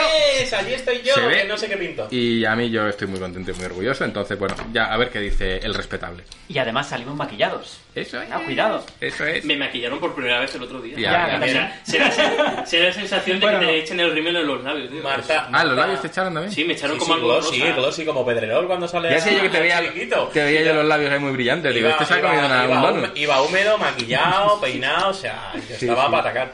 Sí, sí. Y, y- y Marta, la maquilladora, nos desvirgó a, a casi todos, menos a Marta. y sí, a Feli, que a Feli le gusta más el maquillaje que a Marta, yo creo. y de coger el secador y Eh, ponerse sí, el sí, a mí el pelo no me lo toca, yo iba de estrellita y todo eso. Vale. Pero bueno, una experiencia más y la verdad que muy chula. Cojonudo, sí, sí. Muy chulo. A mí me maquillaron en carnavales y. ¡Vaya! ¿En qué carnavales? Pero nunca una profesional. Eso es. Bueno, si os ha gustado el programa, ya sabéis que podéis dejarnos una crítica, un comentario, eso nos Un ayuda. like, un suscribirse. Un like, etcétera, eso nos Lo ayuda. del like es muy importante, Borja, hay, que decirlo. Porque lo del like resulta que influye en los resultados de búsqueda y tal, Eso, y el programa se ve mejor, o se, tiene más visibilidad si tiene más likes. Pero como os adelantáis al guion, Hay que decirlo. luego me destrozáis. Otro me emergente. todo. Otro emergente. es que desde que juego a Shadow of the Colossus no soy el mismo. Eso es, venga, que nos den un like emergente. Eso. Dadnos un like y también podéis suscribiros a la revista en gamestream.com. Como hemos dicho antes, tenemos un programa de televisión que se llama GT y que de momento va a estar disponible en la plataforma Ubit y en Orange, si no me equivoco. Puede que en más sitios en el futuro, pero bueno, por ahora es ese es el lugar donde podéis ver nuestro programa. Esto ha sido GTM Restart. Hasta dentro de siete días. Adiós, adiós.